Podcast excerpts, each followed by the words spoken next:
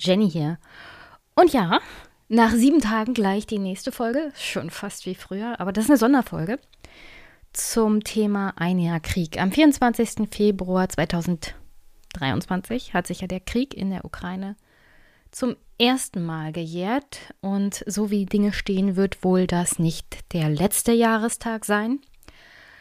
Deswegen kommt heute diese Sonderfolge, die wenig mit Monolog zu tun hat und vielmehr mit zwei Gesprächen, die ich schon vor einer Weile geführt habe, mit einem Osteuropa-Historiker, der sich vor allem mit Russland beschäftigt hat in seinem letzten Buch und mit Michael Thumann, der mit einigen Unterbrechungen fast 30 Jahre lang für die Zeit in Moskau im Einsatz war und jetzt wieder dort stationiert ist und regelmäßig aus Russland für die Zeit berichtet.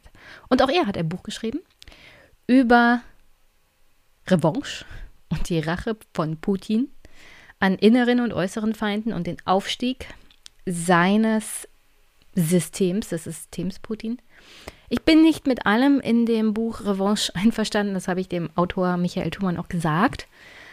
In meinen Augen wird die Zeit der 90er Jahre, wo Jelzin Präsident war, etwas romantisiert.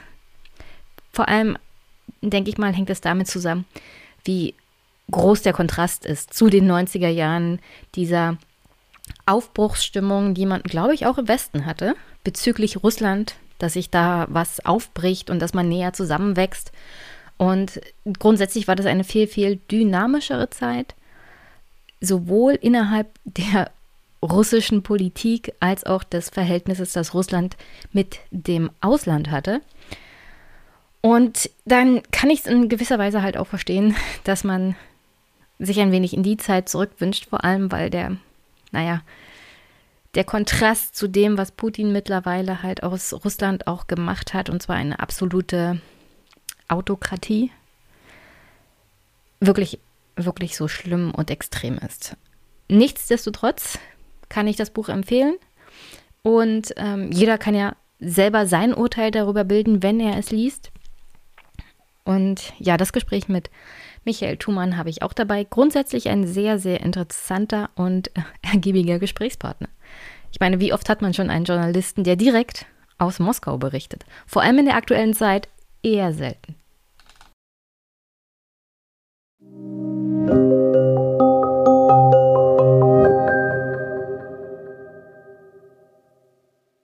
Und dann fange ich hier mal an der Stelle an mit dem Gespräch mit Manfred Hildermeier. Mit dem habe ich schon vor einer Weile gesprochen. Es hat irgendwie immer nicht thematisch gepasst. Und jetzt passt es ganz gut. Sein Buch heißt, das er aktuell rausgebracht hat, Die rückständige Großmacht Russland und der Westen. Hildermeier macht darin einen historischen kurzen Überblick, also, also wirklich ein großer, großer Umwurf sozusagen vom frühen Mittelalter bis aber dann konzentriert ins 19. Jahrhundert wie sich so Russland immer mal dem Westen hingewendet hat und abgewendet hat und dass es vor allem dann auch eher so ein Elitenprojekt war, wenn man sich dann Europa zugewendet hat und gleichzeitig aber, dass vor allem im 19. Jahrhundert die Abwendung von Europa stattfand, auch auf innenpolitischen Druck. Der innenpolitische Druck überhaupt bei der Abwendung von Europa scheint über die Jahrhunderte immer mal wieder eine Rolle zu spielen.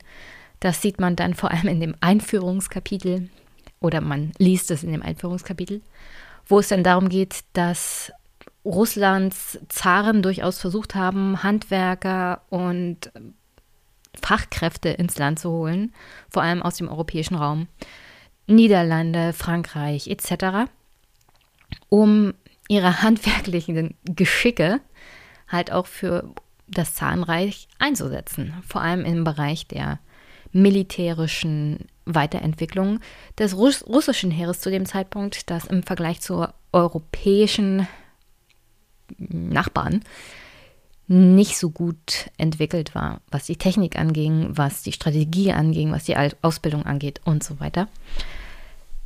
Deswegen durchaus interessant, sich das mal durchzulesen und so zu sehen. Also viel ändert sich dann tatsächlich über die Jahrhunderte nicht. Wenn Russland sich Europa zuwendet, dann weil es politisch gewollt ist bei den Mächtigen. Und wenn es sich abwendet, dann weil es politisch gewollt ist bei den Mächtigen. Und das scheint so grundsätzlich auch etwas zu sein, was wir heute in Russland vor allem auch unter Putin dann beobachten können. Also erst versucht man, sich Europa anzunähern und wenn das nicht klappt, dann halt die Abwendung und zwar dann 180 Grad ins totale extreme Gegenteil. Und das kann dann wirklich einige Jahre dauern. Gleichzeitig ist der Umschwung, wenn er kommt, dann aber mindestens genauso schnell und intensiv. Das heißt, man kann durchaus darauf vorbereitet sein, dass wenn Putin mal ersetzt wird und es nicht ein vollkommener Nationalist ist, der Putin ersetzt, das Fenster offen steht für Europa auf Russland dann auch zuzugehen. Aber dann muss man die Hand halt auch ausstrecken. Insofern, cooles Buch. Interessanter Blick auf die Historie und die Beziehung von Russland mit Europa.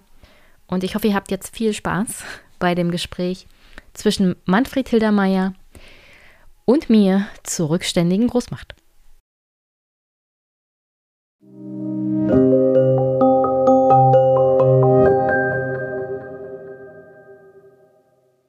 Okay, dritter Anlauf. Guten Abend, liebe Hörerinnen und Hörer. Ich habe heute einen besonderen Gast und zwar den Manfred Hildermeier.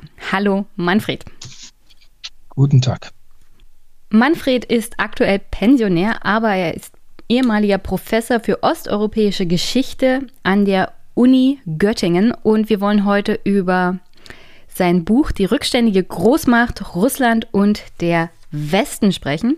Dabei geht es hauptsächlich um eine historische Abhandlung über die Beziehungen, die Russland zu dem Westen hatte, zu Europa und auch zu Deutschland. Und das ist vielleicht gar nicht so schlecht, es passt ganz gut in die aktuellen Zeiten, sich mal anzugucken, wie haben wie haben sich die Beziehungen zwischen Russland und dem Westen so entwickelt und warum haben sie sich entwickelt, wie sie sich entwickelt haben? Aber bevor wir über das Buch sprechen, Manfred, bist du ein Putin-Versteher? Und der Hintergrund hinter dieser Frage ist, dass die Welt mal gesagt hat, du bist ein Putin-Versteher, wie man ihn gebrauchen kann. Ja, das hat äh, der Autor damals äh, geschrieben in anderen Zeiten. Er wollte damit nur dafür Sorge tragen, dass die hiesige Professur äh, erhalten äh, bliebe. Das ist auch geschehen. Ähm, insofern hatte das nicht so gemeint, äh, wie der Begriff dann später gebraucht wurde. Nein, nein, ich bin kein Putin, Putin-Versteher im Sinne, dass ich äh, seine Anschauungen oder seine Untaten unterstützen würde, in keiner Weise. Äh, ich hoffe, ich bin ein Putin-Versteher in dem Sinne, dass ich nun seine, seinen Werdegang seit den späten 90er Jahren verfolge. Äh, und äh, hoffentlich das eine oder andere sozusagen einordnen kann von dem, was er tut. Wobei ich gleich hinzufügen möchte, äh, mit äh, dem, dem Überfall auf, der, auf die Ukraine und äh, dem Beginn des äh, Angriffskriegs am 24. Februar hat eigentlich niemand gerechnet. Ich auch nicht. Ich bin davon ausgegangen, dass der gesamte Aufmarsch, den man ja beobachten konnte, seit äh, dem Herbst 21 letztlich nur in Anführungszeichen dazu dienen sollte, nun die Scharte auszuwetzen, die entstanden ist durch den Untergang der Sowjetunion, also als gleichrangige Supermacht wieder anerkannt zu werden. Äh, und äh, zu zeigen, dass das äh, schlimme Wort von Obama, das er sich wahrscheinlich nicht äh, gut überlegt hat, dass Russland eine Regionalmacht geworden sei, zu widerlegen.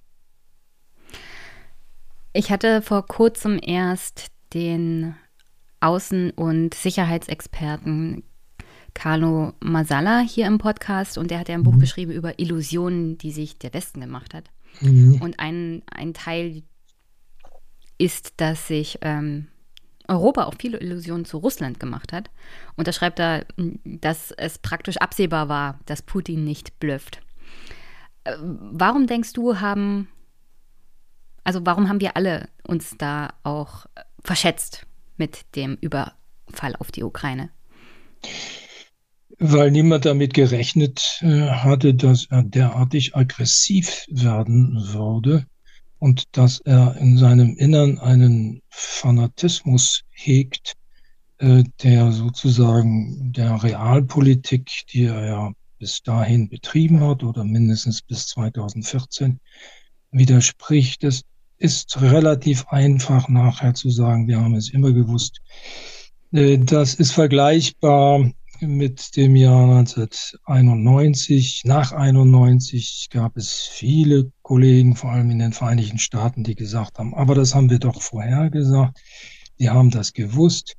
Äh, gewusst haben sie es vielleicht für sich, aber geschrieben hatte das niemand. Äh, und so ist es nun auch seit dem 24. Februar. Ich glaube nicht, dass das absehbar war. Putin hat das, äh, wenn er äh, seit zwei Jahrzehnten eigentlich auf dieses Ziel hinzugearbeitet hat oder womöglich noch ein weiteres Ziel erreichen will, nämlich die alte Sowjetunion auch noch einen anderen ehemaligen Bestandteil wiederherzustellen, sehr, sehr gut verborgen äh, in seinem Innersten. Das ist möglich, man muss nun davon ausgehen, dass das wohl so war. Er ist eben ein alter Tschechist, äh, ein Geheimdienstler. Äh, und das hat man äh, nicht ernst genug genommen, was immer das im Einzelnen bedeutet.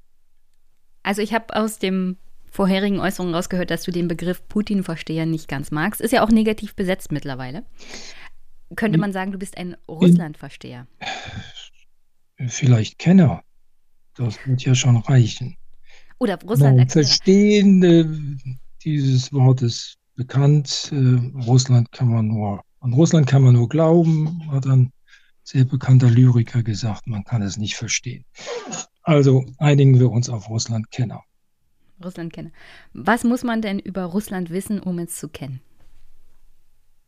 Oh, das ist eine sehr schwierige Frage. Man muss wissen, dass es sehr, sehr groß ist äh, und äh, einen ganz erheblichen Teil geografisch dieser Welt besetzt. Man muss wissen, dass sich daraus manche Folgen ergeben für äh, den Verlauf der eigenen Geschichte und für das Selbstverständnis. Ähm, dazu gehört nicht zuletzt, es durchaus vergleichbar in diesem Fall mit China, dass man sich äh, sehr oft als eigene Welt gefühlt hat, die nach eigenen Traditionen lebt und aus der, den Traditionen abgeleitet auch eigenen Maßstäben, die anders denkt als der Westen und als viele andere Länder, die, das kommt hinzu, eine eigene Kirche und eine eigene Religion hat, die äh, über viele Jahrhunderte sehr stark eingewirkt haben auf das Selbstverständnis. Ein kleiner Staat mit einer kleinen Bevölkerung äh, wäre wahrscheinlich äh, ganz anders orientiert und würde ein ganz anderes Selbstverständnis entwickelt haben. Kommen wir mal auf dein Buch zu sprechen. Hast du ähm, angefangen, das zu schreiben, bevor der Ukraine-Krieg begonnen hat? Und mhm. wenn ja, was war der Beweggrund dahinter? Lange, lange vorher, ja. Äh, wer meine, meine vorangehenden Bücher kennt, äh, weiß, dass ich da natürlich so eine Art von interpretatorischer Leitlinie verfolge, vor allem in der äh, russischen Geschichte von 2000 13 äh, und ich habe nichts anderes mir überlegt äh, nach meiner Pensionierung, dass ich sozusagen diesen Leitfaden ja einfach mal äh, freilegen könnte und den über den gesamten Zeitraum der russischen Geschichte mal durchdeklinieren könnte. Damit habe ich Ende 2018 begonnen. Da war also von dem Krieg und auch einer äh, militärischen Zuspitzung anderer Art äh, noch gar nicht die Rede. Also das, die, die Entstehungsbedingungen und der Urgedanke waren ganz anders. Ich lese mal kurz äh, schon mal von der Rückseite des Buches vor. Seit Peter dem Großen und seiner erzwungenen Verwestlichung Russlands zieht sich ein zutiefst ambivalentes Verhältnis zum Westen durch die russische Geschichte. Der Westen als Vorbild und der Westen als Feindbild. Also ich persönlich kenne auch diese sozusagen von oben diktierte Verwestlichung durch Peter den Großen, weil er auch unbedingt das Land, das er dann als Zar übernommen hatte, modernisieren wollte, ähm, um mit dem Weltgeschehen dann auch mithalten zu können. Aber du fängst ja in deinem Buch an, schon über das 9., 10. Jahrhundert zu schreiben, wo ähm, russische Fürsten schon Verbindungen bis, in, bis nach Frankreich hatten. Also dann schreibst du ja auch über die Heiratspolitik zu diesem Zeitpunkt. Also welche Phasen durchläuft Russland in seiner Geschichte zum Westen? Und vielleicht ähm, jetzt mehrere, mehrere Fragen aufeinander, aber tut mir leid.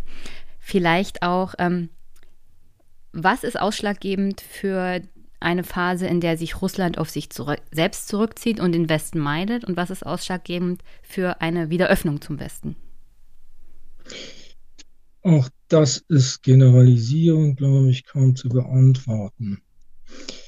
Ähm, Russland hat sich, äh, das ist kein Widerspruch zu meiner Äußerung von vorhin, dass Russland eben ein riesiger Flächenstaat ist, der durchaus äh, aus sich selbst sozusagen leben kann und eigene Traditionen entwickelt hat.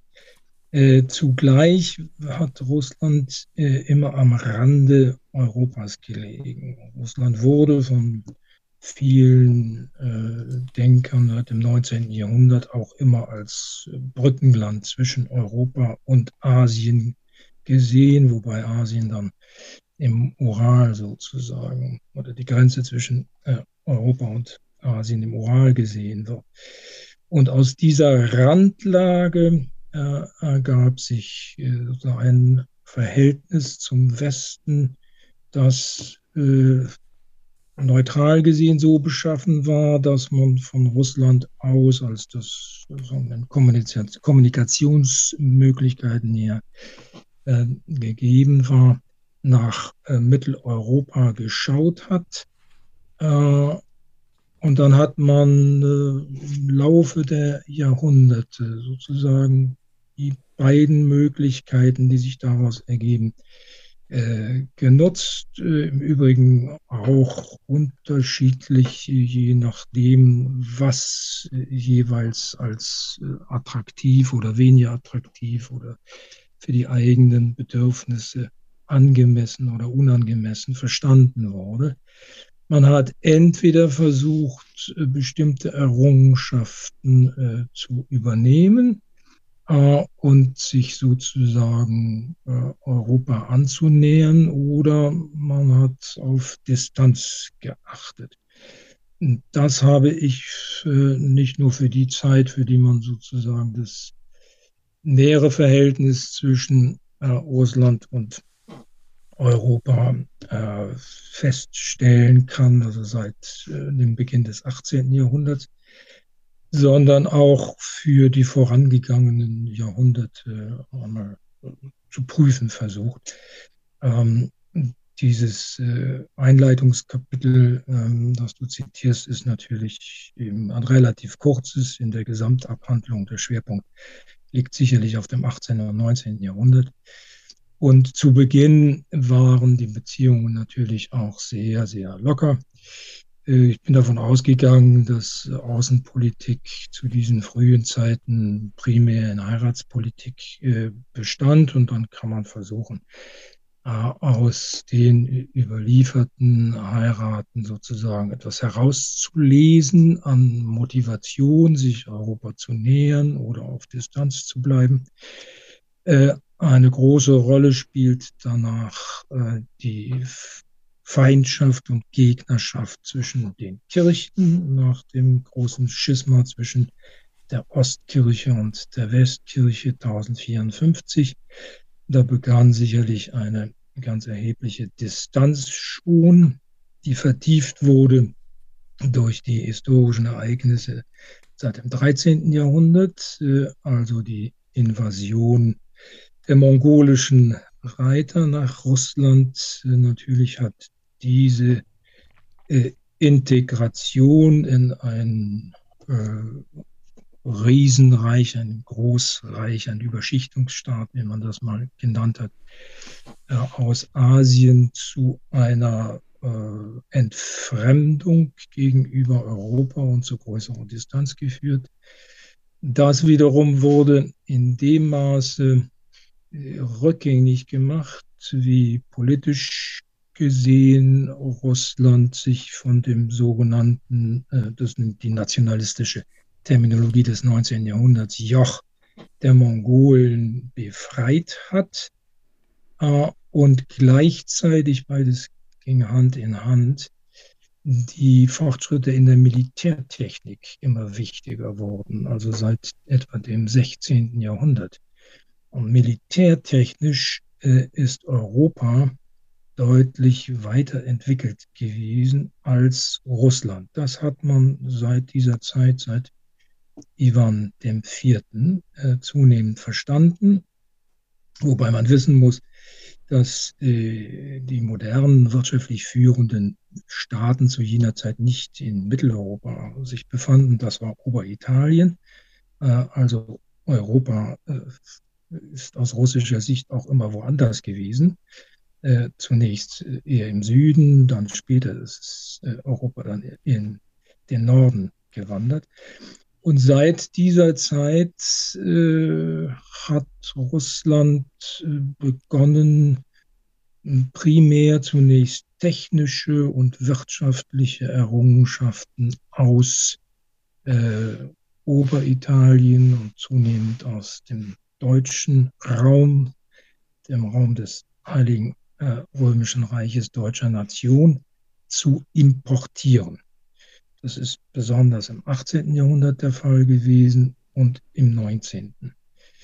Und in dem Maße, in dem das geschah, äh, haben sich zugleich Gegenbewegungen, eher zunächst ideologisch geistiger Art, äh, gebildet, äh, etwa am Beginn des 19. Jahrhunderts. Die haben äh, propagiert, dass Russland doch gut daran tue, sich auf seine eigenen Tugenden zu besinnen und äh, seine eigenen Tradition zu huldigen und die fortzusetzen. Ähm, das ist äh, eine gesamte geistige Orientierung, die man üblicherweise als äh, nationalistisch bezeichnet. Äh, der russische Nationalismus ist auch nicht ganz zufällig etwa zeitgleich äh, entstanden wie äh, nationale Bewegungen in Mitteleuropa. Ich, ich würde dann hier. Wenn ich das fortspinne, sonst gebe ich das ganze Buch sozusagen gleich wieder hin. Ich, ich, grätsche, ich grätsche mal hier rein, weil du ja schon ja. einen weiten Schwung gemacht hast. Was ich so festgestellt habe, ist, ähm, dass schon vor allem im Bereich, also die Zaren wollten sich halt Fachkräfte holen. Das beschreibst du dann auch äh, weiter vorne im Buch. Ähm, diese Fachkräfte wurden angelockt, wie das üblich ist bei Staaten, ähm, durch Steuervergünstigungen oder gute Bezahlung etc. pp. Und wenn sie dann in Russland waren, gab es rechtlich schnell eine Gegenbewegung, in der Regel aber auch ähm, im 17. Jahrhundert, organisiert von der Kirche. Und die hat dann eher so ähm, von unten gedrückt. Also das Problem mit der Rückständigkeit ist es die Tatsache, dass ähm, diese Verwestlichung, wie du es ja schon auf dem Cover zu lesen hast, ähm, immer so, eine, so ein Elitenprojekt war und niemals bis in die Fläche sozusagen sich durchdekliniert hat. Ähm, bei einem späteren Kapitel heißt es ja auch von, äh, bup, bup, bup, wo war das nochmal? von einem russischen Philosophen, Peter Kadiev, Russland sei, ähm, also habe nie so eine Bildungstradition entwickelt wie mhm. Europa, was ja mhm. notwendig gewesen wäre, um die westlichen Werte auch bis in die unteren Schichten der Bevölkerung reinzutragen, beziehungsweise eine bürgerliche Schicht zu entwickeln. Und gleichzeitig kritisiert er, Russland sei geschichtslos und ähm, an einer Stelle meint er, das ist ein Nachteil, an einer anderen Stelle sagt er dann wieder, das ist ein Vorteil. Also ist das Problem dieser Rückständigkeit der Großmacht, dass das immer ein Elitenprojekt war, beziehungsweise dass man sich immer Fachkräfte geholt hat, um äh, bestimmte Elemente, hier in dem Fall halt Militär, äh, auf den neuesten Stand zu bringen, aber nie die Ideen, die Europa nach vorne gebracht hat oder den Westen nach vorne gebracht hat, wirklich in die russische Kultur übersetzen konnte.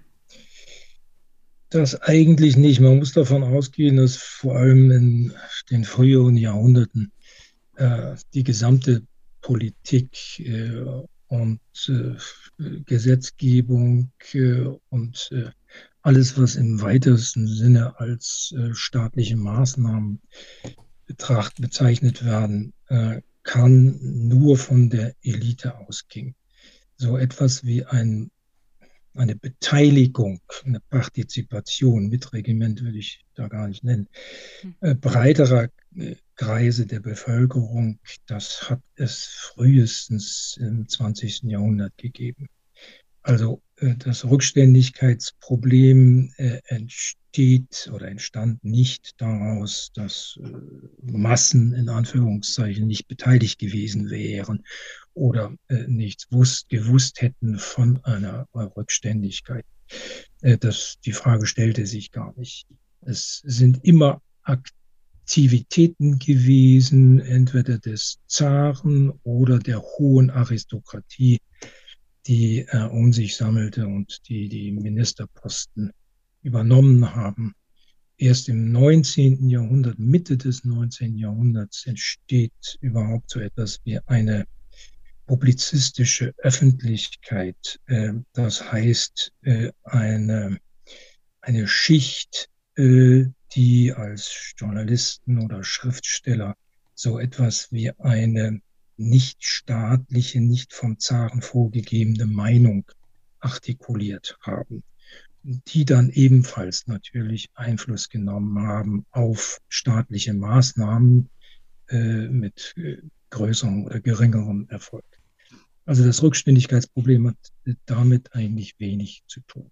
Das ist die Einsicht ähm, seit Ivan IV., also seit der ersten Hälfte des äh, 16. Jahrhunderts, dass äh, europäische Staaten äh, verschiedener Art, äh, wo immer sie äh, sich äh, regional sozusagen befanden, später gehörte auch im 17. Jahrhundert Schweden dazu, äh, militärtechnisch weiterentwickelt waren. Das hatte mit aus heutiger Sicht sehr einfachen Dingen zu tun. So etwas äh, wie Kanonengießerei war äh, zu Beginn des 16. Jahrhunderts äh, in Russland unbekannt, konnte man noch gar nicht. Man hat dann äh, Fachkräfte rekrutiert aus äh, Deutschland, Frankreich, äh, die das tun konnten und hat sie, hat ihnen in Moskau gleichsam alle materiellen Möglichkeiten dazu gegeben.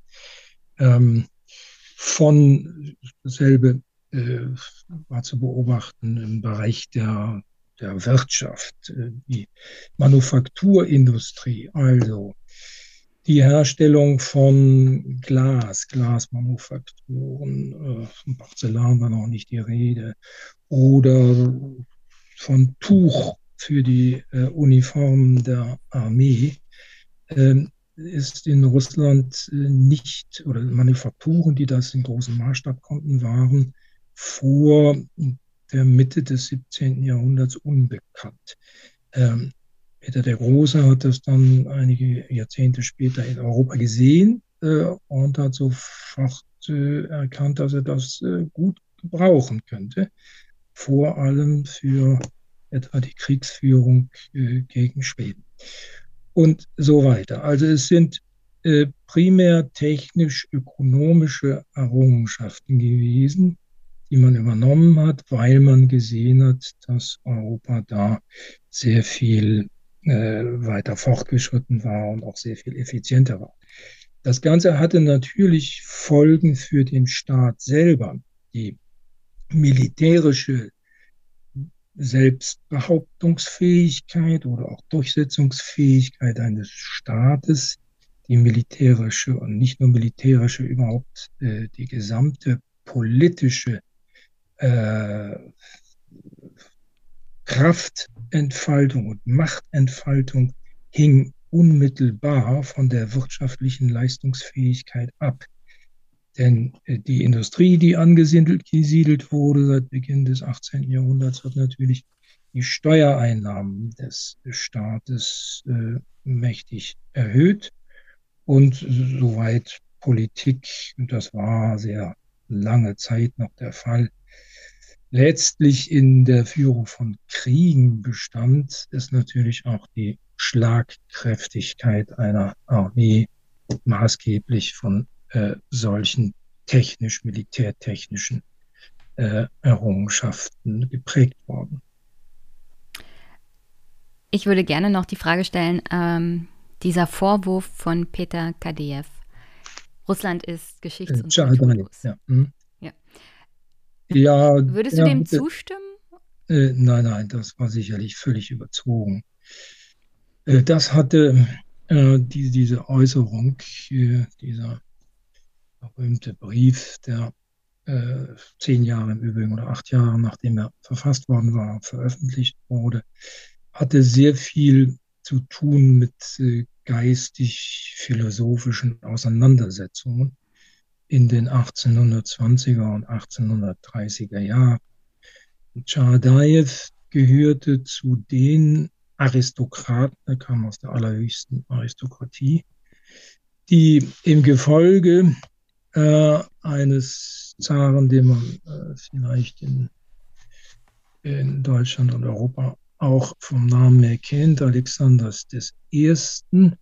Napoleon verfolgt äh, haben durch Deutschland hindurch bis nach Paris, die in Deutschland und nicht zuletzt in Paris, wo sie länger stationiert waren, das Leben, die schlichte Zivilisation, die Lebensumstände kennengelernt haben, auch die, den geistigen, die geistigen Einflüsse äh, in dieser Zeit aufgenommen haben, die zurückgekehrt sind und dann ihre Konsequenzen daraus gezogen haben. Hm. Wobei man wissen muss, äh, nebenbei bemerkt, dass äh, die hohen Aristokraten eine äh, ganz ausgezeichnete Bildung genossen hatten, meistens eine Prinzenerziehung, äh, und untereinander äh, und in Gesellschaft äh, Französisch sprachen. Das heißt, äh, diejenigen Generäle, die da oder hohen Offiziere Alexander nach Paris begleitet haben, die hatten keine Verständigungsschwierigkeiten und keine Probleme am geistigen Leben in Paris teilzunehmen. In diesem Kontext gehört sozusagen diese Generalabrechnung äh, Chadaevs mit der russischen Vergangenheit, wobei er sehr scharf formuliert, überdeutlich formuliert, was ihm dann ja auch äh, seine Verurteilung eingetragen hat. Äh, die Zensur hat äh, diesen philosophischen Brief verboten und er selber sollte verbannt werden nach Sibirien. Er wurde zum Verrückten erklärt. Äh, Kritiker einige Jahre später ein Buch geschrieben hat, das als das Apologie eines Verrückten äh, hieß. Das ist aber süß. Ja. Ein sehr guter Titel. So, als Historiker, was würdest du sagen? Ähm, wie gestaltet sich die Beziehung Deutschlands zu Russland? Also ich bin mir ziemlich sicher, Russland zum Westen hat eine besondere Beziehung, aber die Beziehung Russlands zu Deutschland aufgrund alleine der Tatsache, dass hier die Sowjetunion auch 40 Jahre lang ähm, Armee sozusagen in der DDR stationiert hatte, ja. gibt dem Ganzen nochmal eine ganz, äh, ganz andere Wertigkeit. Und wir haben jetzt auch aktuell wieder in der Öffentlichkeit aufgrund des Angriffskriegs der Russlands auf die Ukraine die Debatte der verfehlten Ostpolitik der SPD.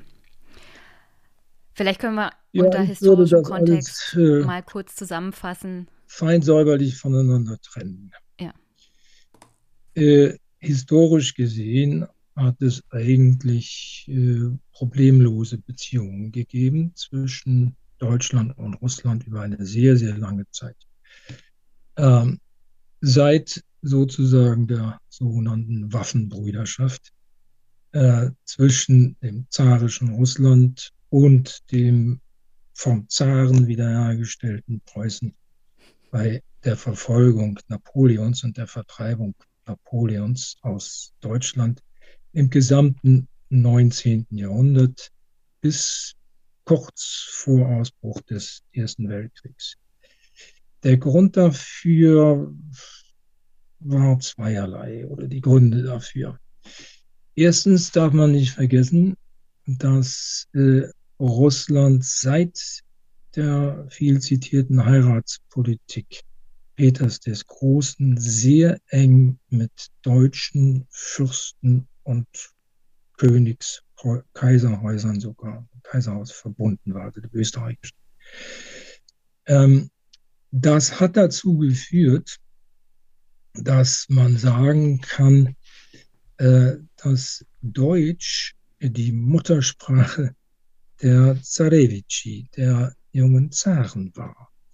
Seit der Verheiratung von Peters Tochter nach Holstein-Gottorp äh, und äh, den ähnlichen Heiraten, äh, nicht seiner unmittelbaren, aber seiner späteren äh, Nachfolger, seit der äh, Thronbesteigung einer äh, Duodez-Prinzessin aus äh, Anhalt Zerbst namens Sophie August, die unter dem Namen Katharina II. zu der wahrscheinlich prägenden Herrscherin der zweiten Hälfte des 18. Vielleicht Jahrhunderts geworden war, nicht ganz so ausführlich. Seit dieser Zeit äh, ist äh, Deutsch äh, am Zarenhof und im Hohen Adel, der sich immer am Zarenhof orientiert hat, ähm, gesprochen worden und ist die deutsche Kultur dort sehr verehrt worden. Es gab eine enge kulturelle Beziehung zwischen Russland und Deutschland im gesamten 19. Jahrhundert. Die ist auch äh, nach der Oktoberrevolution im sozialistischen Russland überhaupt nicht verschwunden.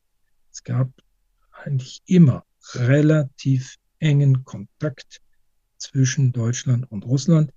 Äh, Im 20. Jahrhundert und äh, im, äh, nach der Revolution und der Entstehung der Sowjetunion äh, hatte das sozusagen noch äh, oder eine Fortsetzung darin, dass ja bekanntlich die deutsche Sozialdemokratie im 19. Jahrhundert auch die führende sozialistische Partei in ganz Europa war und die führende Kraft äh, in der zweiten sozialistischen Internationale. Äh, Lenin ist äh, nicht ohne Grund äh, oft in München gewesen, äh, auch wenn er dann in die Schweiz ging. Und äh, viele deutsche Revolutionäre sind in, der, in den 20er Jahren auch in der Sowjetunion tätig gewesen. Das alles hat sozusagen stark nachgewirkt. Hinzu kam dann die Kooperation zwischen der, äh, der, äh, zwischen der Weimarer Republik, die militärische, der Reichswehr und der Roten Armee mit der Pointe, wie man in einem Buch eines bekannten Kollegen nachlesen kann, dass bei der deutschen Kapitulation in Karlshorst am äh, 8. 9. Mai 1945 kein Dolmetscher nötig war, weil die Generäle die russischen Deutsch verstanden, denn die hatten in den 20er Jahren zum Teil äh, längere Aufenthalte in Deutschland verbracht. Äh, all das ist geblieben, sehr lang geblieben. Das hat meines Erachtens mit äh, der Politik dann seit den 60er Jahren mit der Ostpolitik, wie du erwähnt hast, eigentlich nichts zu tun. Die äh, entstand aus einem ganz anderen Grund. Äh, die war letztlich getragen von dem Versuch, die deutsch-deutsche Spaltung und die Spaltung Europas als äh, Folge äh, des, ja, des äh, im Kalten Krieg ähm, und als Folge der gesamten Blockbildung in der Welt zu überwinden. Die hatte mit Anhänglichkeiten an Russland oder umgekehrt dem, was ich eben erwähnt habe, äh, den, den guten, der guten Verständigung, dem Einfluss. Das ist eine, eine politische Entwicklung gewesen, die aus dem Kalten Krieg zu verstehen ist äh, und äh, äh die man ganz bestimmt nicht äh, in die Vorkriegsjahrzehnte oder gar ins 19. Jahrhundert zurückverfolgen kann. Würdest du sagen, Russland und der Westen und Russland und Deutschland, also vielleicht können wir das getrennt beantworten, haben sich aktuell entfremdet? Äh, ich würde sagen, ja, man findet aktuell, wenn man nun also wirklich äh, den Begriff wörtlich nimmt und auf, die letzten, auf das letzte halbe Jahr seit dem 24. Februar schaut, ja, ich kann mich nicht erinnern, dass es außer im Ersten Weltkrieg und natürlich nach dem deutschen Überfall auf die Sowjetunion äh, im Juni 1941 äh, je eine Phase gegeben hätte, in der die äh, Distanz so groß gewesen wäre wie jetzt. Das war ja noch vor kurzer Zeit sozusagen anders, wenn man mal ein bisschen den historischen äh, Dimensionen denkt. Putin ist im Jahre 2000 zum Präsidenten gewählt worden und vor 1998 kannte ihn niemand. Äh, Deutschland und natürlich der gesamte Westen äh, waren seit 1985, äh, seit der Wahl Gorbatschows, doch in sehr engem Kontakt mit äh, Russland und nach dem Untergang der Sowjetunion hat es sehr enge Beziehungen gegeben. Das ist ja nun noch nicht lange her. Ja, Putin hat ja auch eine Rede gehalten im Bundestag. Hm, Putin hat 2002 noch die Rede im Bundestag gehalten. Das alles ist gerade mal 20 Jahre her und das ist sozusagen in historischen Dimensionen gesehen kein sehr langer Zeitraum. So als, als Ausblick. Unter welchen Bedingungen könnte man diese Distanz wieder überwinden? Also müsste man zum Beispiel ähm, Putin loswerden und dann ähm, könnte man sich wieder annähern oder braucht Russland grundsätzlich eine strukturelle, kulturelle, politische Veränderung, um eine Annäherung wieder möglich zu machen? Man braucht in Russland ein anderes Regime. Man darf ja nur auch nicht vergessen, dass es äh, nicht nur Anhänger Putins gibt und äh, nicht nur solche, die in dieses extrem nationalistische Horn blasen, äh, wobei er das Ganze jetzt auch noch sozusagen spirituell und, und beinahe pseudo-religiös unterlegt, wenn er vom Satanismus äh, des Westens spricht. Das sind eigentlich äh, eine Terminologie, die sonst im religiösen Bereich äh, unterzubringen ist und die die Kirche benutzen würde. Ähm, ja, aber die Kirche ist ja, ist ja sein Verbündeter. Ist ja nicht so, als ob die Kirche, Kirche ja, auch in, diesem, in dieser Distanzierung und dem Angriffskrieg keine Rolle spielt. Finde ich auch sehr, sehr interessant. Gelernt. Es gibt in der Kirche eine starke nationalistische Strömung, der sich sicherlich jetzt sehr eng verbunden fühlt. Äh, also diese äh, gesamte politische Elite, geistig will ich sie gar nicht nennen, ideologische Elite, ähm, die müsste verschwinden. Ähm, das ist im Augenblick nicht zu erkennen, dass das passieren würde. was es bräuchte, wäre sozusagen ein neuer Gorbatschow, äh, der die politischen Weichen ganz anders stellen würde. Ähm, Aber hat Gorbatschow nicht versagt? Gorbatschow hat in Bezug auf das, was er wollte, der wollte die Sowjetunion äh, ja sanieren, stabilisieren, durch Reformen aber nicht zerstören. In Bezug auf dieses Ziel hat er natürlich versagt. Äh, in anderer Hinsicht sicherlich nicht. Außenpolitisch äh, ganz bestimmt nicht. Nur aus russisch-nationalistischer Sicht hat er versagt. Aber was ich meinte mit der Äußerung, dass man einen Gorbatschow bräuchte, äh, will heißen, einen politischen Neuanfang oder eine äh, völlige Veränderung der politischen Orientierung. Äh, das kann schneller gehen, als man denkt. Ich sehe im Augenblick kein Anzeichen dafür. Aber in vier, fünf Jahren kann das anders sein. Ja, also Lenin war ja auch ganz schnell in einem Zug und dann war das Land in einem Bürgerkrieg. Also insofern, äh, was historische Umbrüche angeht, kann das ähm, alles mhm. immer sehr, sehr schnell gehen. Ja, wobei es zu der Zeit eine Warnung sozusagen gab in Gestalt der ersten russischen Revolution von 1905. Also 1917 fiel nicht vom Himmel. Äh, aber auch zwischen diesen beiden Daten liegen nur zwölf Jahre. Ja, aber du hast ja vorhin gesagt, 20 Jahre sind historisch gesehen kein großer äh, Zeitraum. Ja. Insofern sind ja zwölf Jahre schon ziemlich schnell. Ja, das hilft uns natürlich jetzt im Augenblick nicht äh, Nein. viel weiter, Nein. weil man leider Gottes in äh, kürzeren oder Dimensionen da zeitlicher Art denken muss. Äh, wenn der Krieg sich noch zwei, drei Jahre hinzieht, ist es historisch gesehen nichts, aber politisch äh, und für die Bevölkerung unter den Bedingungen einer hm. Massendemokratie sicherlich und der Verflechtung der Weltwirtschaft sicherlich sehr schwer zu ertragen. Das ist korrekt. Und auch das hat historisch immer langfristige Folgen. Ähm, an der Stelle, ja. an der Stelle, hast du noch eine Botschaft für die Hörerinnen und Hörer? Ja, sozusagen qua Profession. Ähm, ich habe 2002 mitgewirkt daran, dass einige Stiftungen in Deutschland äh, die Idee verfolgt haben, ein deutsches historisches Institut in Moskau aufzubauen. Das ist 2005 eingeweiht worden. Das existiert noch.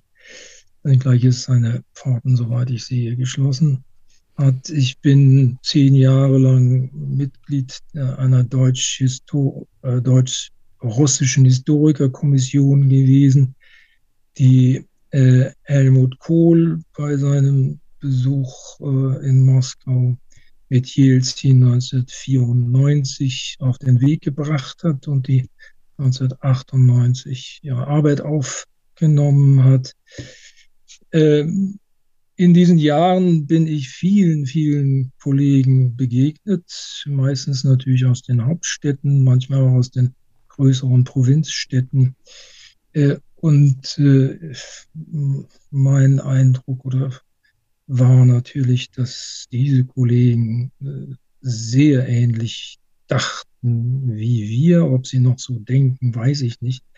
Aber man sollte eben nicht vergessen, dass es äh, eine breite Schicht, äh, nicht nur unter Wissenschaftlern und Intellektuellen, sondern in der gesamten, zumindest der städtischen äh, und äh, im europäischen Teil angesiedelten Bevölkerung gibt, die diesen Krieg verurteilen und die an guten Beziehungen gerade zu Deutschland sehr interessiert sind. Dann herzlichen Dank. Ich empfehle nochmal dein Buch. Die rückständige Großmacht Russland und der Westen. Also wer sich ein bisschen historisch mit der Beziehung zwischen Russland und dem Westen beschäftigen möchte und vor allem seit dem 17. Jahrhundert bis heute die Beziehung verstehen möchte, beziehungsweise kennen möchte. Russland kann man ja nicht verstehen, man kann es kennen der sollte das lesen. Erschienen im CH Beck Verlag, Kostenpunkt 18 Euro. Und herzlichen Dank, dass du dir die Zeit genommen hast hier für einen kleinen Podcast. War ja deine Premiere als im Podcastland. Gern geschehen. Ich danke auch. Ich wünsche dir einen schönen Feierabend. Bis bald. Tschüss. tschüss. Danke, gleichfalls.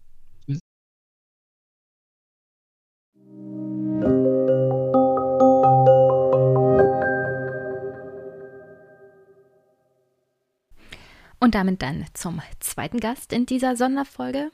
Hatte ich ja schon am Anfang zur Begrüßung angekündigt. Michael Thumann hat ein Buch über Putins Revanche geschrieben. Wie gesagt, ich habe ihm im Gespräch nicht direkt darauf angesprochen, das kam dann im Nachgespräch und manchmal kommen die besten Sachen, wenn das Aufzeichnen aus ist. Aber ja, ich habe ihm die Kritik auch mitgeteilt, die ich so hatte. Und ich glaube, er hat das nachvollzogen, warum ich das so angebracht habe. Und wäre vielleicht auch mal interessant, sich mit der Zeit von Jelzin zu beschäftigen und was das so für die russische Seele bedeutet hat und vor allem für, für die Folgen dann und die russische Politik bis heute. Denn Jelzin hat ja ist ja zurückgetreten und sein Nachfolger war dann direkt Putin. Er hat selber Putin ernannt. Und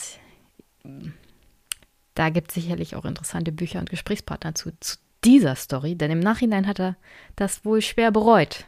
Aber jetzt hat er nun auch keine so gute Zeit als Präsident Russlands. Hat auch so eher demokratische Institutionen beschnitten in ihrer Autorität, hat Medien auf sich sozusagen auch gleichgeschaltet. Es gab mehr Kritik und mehr Opposition, das ist korrekt. Aber man, man kann nicht behaupten, dass Jelzin diesen, dieses Fundament der Beschneidung auch der parlamentarischen Autorität nicht selber gelegt hat. Und ja, das war wie gesagt einer der Kritikpunkte an dem Buch. Der andere Kritikpunkt ist halt, ähm, mir kommt der Westen da ein wenig zu gut bei weg. Ich glaube schon, dass ein Teil dessen, was in der Welt aktuell passiert, auch ein bisschen mit die Verantwortung vor allem Europas ist. Nicht so grundsätzlich des Westens. Die Amerikaner haben ja andere Interessen und dass sie da auf Russland nicht eingehen, ist ja logisch. Aber die Europäer hätten, glaube ich, so grundsätzlich ein bisschen mehr tun können. Und egal, was man jetzt sagt, man kann Putin nicht vertrauen. Das hätte ja auch, wäre nicht anders gekommen. Das kann man jetzt so sagen. Man weiß es halt nicht. Und für die Zukunft sollte man sich vielleicht auch merken, wenn man wieder mit Russland zusammenarbeitet, dass man es vielleicht als Europa auch ernst meint. Ich meine, wir sehen ja, was unter anderem in den osteuropäischen Ländern so schief läuft und wenn man das ignoriert, weil es gerade opportun ist, also das Rechtssicherheitsverfahren mit Polen, da höre ich aktuell nichts mehr zu. Liegt vielleicht auch an der Machtposition, die Polen mittlerweile auch in der Europäischen Union hat, aufgrund der Stellung und der steigenden, besseren Verbindung zu den USA. Aber ja, das, das sind alles so Baustellen, die wir aktuell total ignorieren, weil natürlich der Ukraine-Krieg da viel auch Energie und Kraft und Aufmerksamkeit bindet. Nichtsdestotrotz sind diese ganzen Probleme unter der Oberfläche immer noch da. Und darum werden wir uns kümmern müssen. Und das sind teilweise halt die gleichen Probleme, die auf uns zukommen, unter anderem, wenn die Ukraine in die EU e kommt oder wenn wir dann irgendwann wieder mit Russland in irgendeiner Art und Weise zusammenarbeiten wollen. Insofern sollte man sich diese Phase, vor allem die ersten zehn Jahre von Putins Aufstieg vielleicht mit dem Blick für die Zukunft dann nochmal genauer angucken und doch vielleicht den ein oder anderen Fehler der europäischen Gemeinschaft analysieren. Aber sonst ja, super interessanter Gesprächspartner, Michael Thumann. Und man muss ja nicht mit allem konform gehen, was ein Gast sagt. Man kann ja auch eine andere Meinung haben und trotzdem ein ergiebiges und gutes und freundliches Gespräch führen. Wir sind ja hier nicht dazu da, uns gegenseitig fertig zu machen. Das machen andere Podcaster. Insofern hoffe ich, ihr habt jetzt viel, viel Spaß mit Michael Thumann, Putins Revanche und mir und dann hören wir uns kurz nochmal zum Abschluss.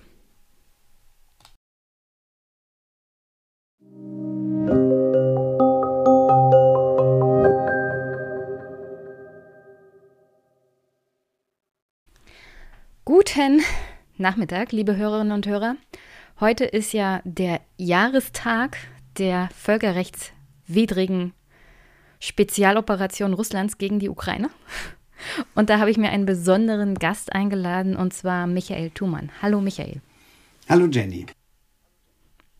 Und du musst mich jetzt so, sofort korrigieren und sagen, eigentlich ist das ein völkerrechtswidriger Krieg und keine Spezialoperation.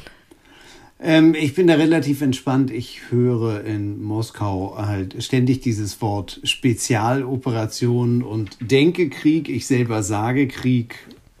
Das ist er ja auch. Und völkerrechtswidrig obendrein.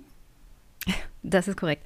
Meine Hörer wissen ja Bescheid, Jenny ist manchmal zynisch und sarkastisch und mein Gast hat es ja auch mit Humor genommen. Du bist Journalist, Autor und wo bist du eigentlich gerade?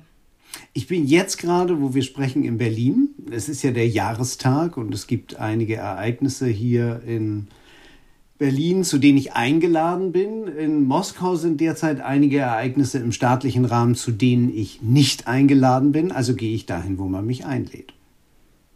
Also bist du sonst eigentlich in Moskau stationiert sozusagen? Ja, genau. Da bin ich Korrespondent und da bin ich auch die meiste Zeit und ähm, reise aber natürlich immer wieder mal nach Deutschland, um durchzuschnaufen. Ganz wichtige Frage. Du hast dann in Moskau eine Wohnung, ein Büro mit oder ohne Balkon? Ähm, ich habe in Moskau tatsächlich eine, das ist eine kleine Wohnung, aber sie hat einen Balkon. Oh, gefällt. Und ähm, das äh, hängt damit zusammen, dass die Wohnung ist nur im ersten Stock. Also von daher äh, selbst wenn ich darunter springen würde oder es mich rausbliese, dann ähm, ja, würde ich immer noch irgendwie in die Blumenbeete fallen. Und ähm, die meisten in Moskau, die so einen Balkon haben, die ziehen da eine Glaswand vor und dann haben sie ein extra Zimmer. So, aber ich brauche das nicht und entsprechend kann ich dann irgendwie die paar Wochen im Sommer, wo man die mal nutzen kann, dann auch tatsächlich genießen. Ja, du weißt ja, ähm, das ist so ein Running Gag mittlerweile auf Twitter, dass es sehr, sehr gefährlich ist für Menschen, unter anderem auch in Putins Umgebung, irgendwie in der Nähe eines Balkons oder Fensters zu sein, weil die fallen irgendwie in letzter Zeit alle unglücklich. Ich weiß, aus das, das, liegt am Stoßlüften. Das ist eine ganz gefährliche Angelegenheit, ja. weil da entsteht einfach so ein unglaublicher Sog. Und ähm, gerade wenn man vorher was Kritisches über Putin gesagt hat, dann ist man da irgendwie besonders vulnerabel. Also jedenfalls ähm, äh, da muss man, muss man darauf Acht geben. Äh, Vorsicht beim Fenster, vielleicht, Fenster. Vielleicht brauchen die Russen dann Nachhilfe, weil die Erfinder des Stoßlüftens sind natürlich die Deutschen. Ja, ja, ja richtig. Genau. Super gefährlich und mittlerweile haben wir das in den Griff mhm. gekriegt. In Putins Russland, oh, nee, Nachhilfestunden. Genau. Du bist ja jetzt schon seit über 30 Jahren oder seit 30 Jahren Journalist bei der Zeit und dort in regelmäßigen Abständen dann halt auch in Moskau in Russland stationiert gewesen. Seit 2021 das dritte Mal Leiter des Büros in Moskau. Und damit gehörst du zu einer aussterbenden Art, nämlich den Auslandskorrespondenten aus deiner Sicht, wie schlecht ist es ähm, so für den deutschen Leser, Hörer und Politik und Nachrichteninteressierten, dass das Thema Auslandsberichterstattung ähm, immer geringer wird? Ja, das finde ich natürlich sehr schlecht. Ähm, ich sehe auch die Probleme. Also so in den guten alten Zeiten ähm, vor 50 Jahren, da war ich auch noch nicht Korrespondent, ähm, aber da äh, muss das wohl so gewesen sein, so haben es mir jedenfalls äh, diejenigen erzählt, die älter sind als ich, dass man eben tatsächlich, man konnte nach Kairo, man konnte in den Irak, man konnte ähm, vor der iranischen Revolution problemlos in den Iran fahren. In der Sowjetunion damals musste man sich halt eben ein bisschen kompliziert akkreditieren, aber dann konnte man da halt eben dann auch in den in dem Rahmen, den die Sowjetmacht einem erlaubte, Korrespondent sein, auch aus dem Westen. Das heißt also, die ganze Welt stand einem damals eigentlich offen. Und das ist heute dramatisch anders, weil entweder gibt es Länder ähm, wie Russland, wo man als Auslandskorrespondent nicht mehr so genau weiß, ähm, ob sie einen eigentlich noch äh, haben wollen und äh, ob sie einem vielleicht irgendwann die Einreise verweigern obwohl man eine Akkreditierung hat. Ähm, wie, das ist einfach un, ungewiss. Es gibt Beispiele von Korrespondentinnen und Korrespondenten, die sie ausgewiesen haben, obwohl sie ein Visum hatten, gültiges. Und dann gibt es eine ganze Reihe von Ländern, die sind einfach nicht mehr bereisbar. Und ähm, die sind mittlerweile für Berichterstattung zu gefährlich geworden. Und das dorthin ziehen und dort leben, was ja das Besondere am Auslandskorrespondententum ist, und auch, wie ich glaube, sehr wichtig, um das Leben zu begreifen und um einfach wirklich dann auch äh, enge Kontakte und Freundschaften zu knüpfen, die dann natürlich das Urteil wieder stärken. Ähm, das wird auch immer schwieriger. Das wird mittlerweile sogar schwierig in Ländern, wo man denkt, naja, da waren eigentlich immer Korrespondenten, also in der, in der Türkei haben Korrespondenten immer wieder Probleme mit der Akkreditierung und mit der Verlängerung. Und das heißt also, die Welt wird enger für Journalisten. Und das ist ein ganz böser Trend. Hm. Glaubst du nicht, dass solche Phänomene wie soziale Medien das ersetzen? Nein, überhaupt nicht, weil soziale Medien liefern je nach Schwerpunkt, ähm, liefern sie halt Fotos, Videoclips, Ausschnitte hier, da und dort, was sie überhaupt nicht, und sie, sie vermitteln halt ein gefiltertes Bild. Und was überhaupt nicht möglich ist, zu, zu schauen, was denn halt links und rechts vom jeweiligen Videoclip läuft. Und man kann ja alles Mögliche in den Videoclip hängen und ähm, die, die, die, die Welt dahinter, die bleibt halt verborgen. Und noch einmal, das Leben in einem anderen Land, wo man dann auch tatsächlich manche Alltagsprozeduren vollziehen muss, die, die dann auch die Bürgerinnen und Bürger dieses jeweiligen Landes zu tun haben. Ja, ich kann mich erinnern, ich war ja auch in der Türkei Korrespondent. Da stand ich dann halt eben bei der Registration, dann Schlange auch mit türkischen Bürgern und äh, da auf dem Amt und so weiter. Das sind, das sind Erfahrungen, die man da macht. Äh, das ist nicht einfach nur Zeitverschwendung, sondern das ist halt eben wirklich der Einblick in, das, in den Alltag der Menschen. Und das können soziale Medien alles nicht transportieren. Warum bist du eigentlich Journalist geworden?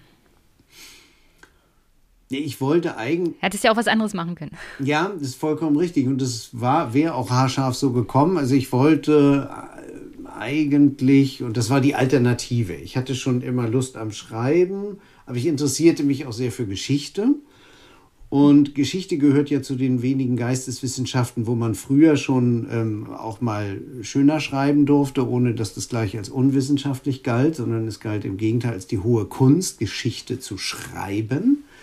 Ähm, und deshalb hat mich, da haben mich die Geschichtswissenschaften auch schon interessiert. Und ähm, ich war immer so ein bisschen im Studium als, äh, das, als Historiker, als Angehender gewissermaßen mit dem einen beschäftigt und dann aber immer wieder gleichzeitig als Journalist ähm, hier und da gearbeitet oder beziehungsweise mal was geschrieben und mal was veröffentlicht. So. Ähm, und da habe ich mich am Ende des Studiums dann äh, doch dagegen entschieden, wie geplant, Geschichtsprofessor äh, zu werden und bin einfach Journalist geworden. Schlicht und einfach, weil als, als ich mich entscheiden musste, da waren wir Anfang der 90er Jahre und da war in meinem vornehmlichen Interessengebiet Osteuropa unglaublich was los, so dass ich dachte, du kannst dich jetzt nicht in die mittelalterliche Geschichte ähm, äh, der Kiewer Rus ähm, äh, in, in der Ukraine und Russland irgendwie vergraben, sondern du musst eigentlich ganz in der Gegenwart sein. Und so bin ich dann Journalist geworden. War das denn ein umkämpfter Posten, in Osteuropa tätig zu sein? Also du bist ja dann auch mehrmals in Moskau gewesen. War das so ein, also wirklich ein Wunscheinsatz oder war das schwierig zu kriegen? Ähm, das war von mir ein Wunscheinsatz, weil ich eben tatsächlich osteuropäische Geschichte studiert habe und ähm, auch hm. slawische Sprachen mit Russisch als erster slawischer Sprache. Und das ähm, hat mich natürlich so ein bisschen dann auch vorgeprägt. Und als ich in den, äh, in den Journalismus einstieg, ähm, da haben mich dann die Redaktionsleiter und Chefredakteure auch immer so angeschaut. Ah, das ist der, der Osteuropamann, das ist irgendwie der Russland-Freak oder der Sowjetunion. äh, Experte oder was auch immer. Also, und entsprechend wurde ich tatsächlich damals auch als ein solcher engagiert, weil natürlich nicht nur ich den Eindruck hatte, da, da passiert jetzt was ganz Großes, wo ich eigentlich dabei sein sollte, sondern das ging natürlich allen Redaktionen so und die suchten dann nach Leuten, ähm, die sprachen konnten, die sich mehr damit beschäftigt hatten. Und weil ja vieles auch wirklich neu war. Der, der, die Mauer war gefallen und ähm, der Osten öffnete sich und da gab es wahnsinnig viel zu entdecken. These. Wir stehen den Amerikanern kulturell, sprachlich, also kommunikativ näher als den Russen, die uns geografisch näher sind. Und ich hatte letztens ein, ein Gespräch mit einem anderen Kollegen, Podcaster-Kollegen, der sagte, Russland ist eine riesige Blackbox. Und ich empfinde das ähnlich. Nicht nur jetzt während des Krieges, sondern auch schon davor. Woran liegt das, dass wir als Europäer eigentlich denken, Russland müsste uns näher stehen, aber wir wissen fast gar nichts über das Land oder die Leute? Und wenn wir darüber reden, immer irgendwie psychologisch, was denkt Putin? Ja. ja. Ähm, äh, zwei Dinge. Vielleicht ganz kurz zu Amerika. Ich, ich denke, das ist prinzipiell äh, richtig, ähm, zumal durch die Sprache. Wir stehen Amerika sehr nahe, weil das Englische sich einfach leichter erlernen lässt als das Russische. Ähm, und dann ja, aber kann mein wir, Bruder äh, bestätigen. Genau, der hat ausgerechnet Russisch gewählt in der Schule. Ah ja, ja, das ist so gut, gut, gut, dass das macht. ähm, wir brauchen Leute, die diese Sprache verstehen. Und ähm, so, und in der, ähm, was das Kulturelle angeht, so ist meine Erfahrung. Ich, ich habe ja in den USA auch, auch gelebt und ich würde das absolut unterstreichen, was die Ostküste angeht und äh, was halt eben dann gar nicht zwingend New York, aber auch, auch kleinere äh, amerikanische Städte an der Ostküste wo tatsächlich die Nähe zu Amerika spürbar ist. Aber es gibt natürlich auch eine große kulturelle Kluft, äh, je weiter man sich dann halt eben westwärts begibt. Da, da sind dann noch große Unterschiede zu Europa zu markieren. Und ähm, das spiegelt sich dann, glaube ich, auch immer nie, der, der, spiegelt sich auch in dem, wie wir dann über Amerika sprechen. Und es gibt ja auch in, in Deutschland zumal ähm, ziemlich viele Vorbehalte über Amerika. Kommen wir ja vielleicht auch noch darauf zu sprechen. Und das nein, da ist dann nein, dieser. Nein, wir lieben alle Amerika hier. und deshalb äh, habe ich den Eindruck, gibt es in Deutschland eben dann auch manchmal darüber gespiegelt, über das Verhältnis zu Amerika. Ähm, dann wiederum bestimmte Sympathiebekundungen zu Russland, zu einem Land, das man aber gar nicht kennt und wo man vielleicht gar nicht gewesen ist, aber trotzdem irgendwie der Meinung ist, also da mit denen müssten wir jetzt irgendwie besonders was haben. Ähm, bei mir ist es natürlich so, ich habe mich mit diesem Land äh, ja lange beschäftigt und deshalb ist es, steht es mir auch, ist mir die kulturelle Nähe. Ich äh, mir ist das Land kulturell sehr nah und ich halte es übrigens auch für ein sehr europäisches Land, ein osteuropäisches Land. Und ähm, wenn man, und es wird ja immer viel davon gesprochen, dass die, ähm, dass Putin jetzt halt eben, der wendet sich jetzt nach China und der wendet sich ab vom Westen.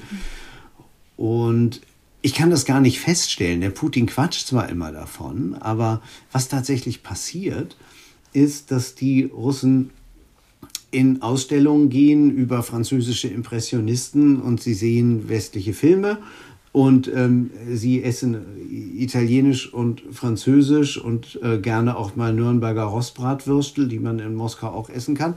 Ähm, und dieser ganze, äh, diese ganze Wendung nach Osten und die China-Euphorie, die kann ich in der Bevölkerung überhaupt nicht spüren.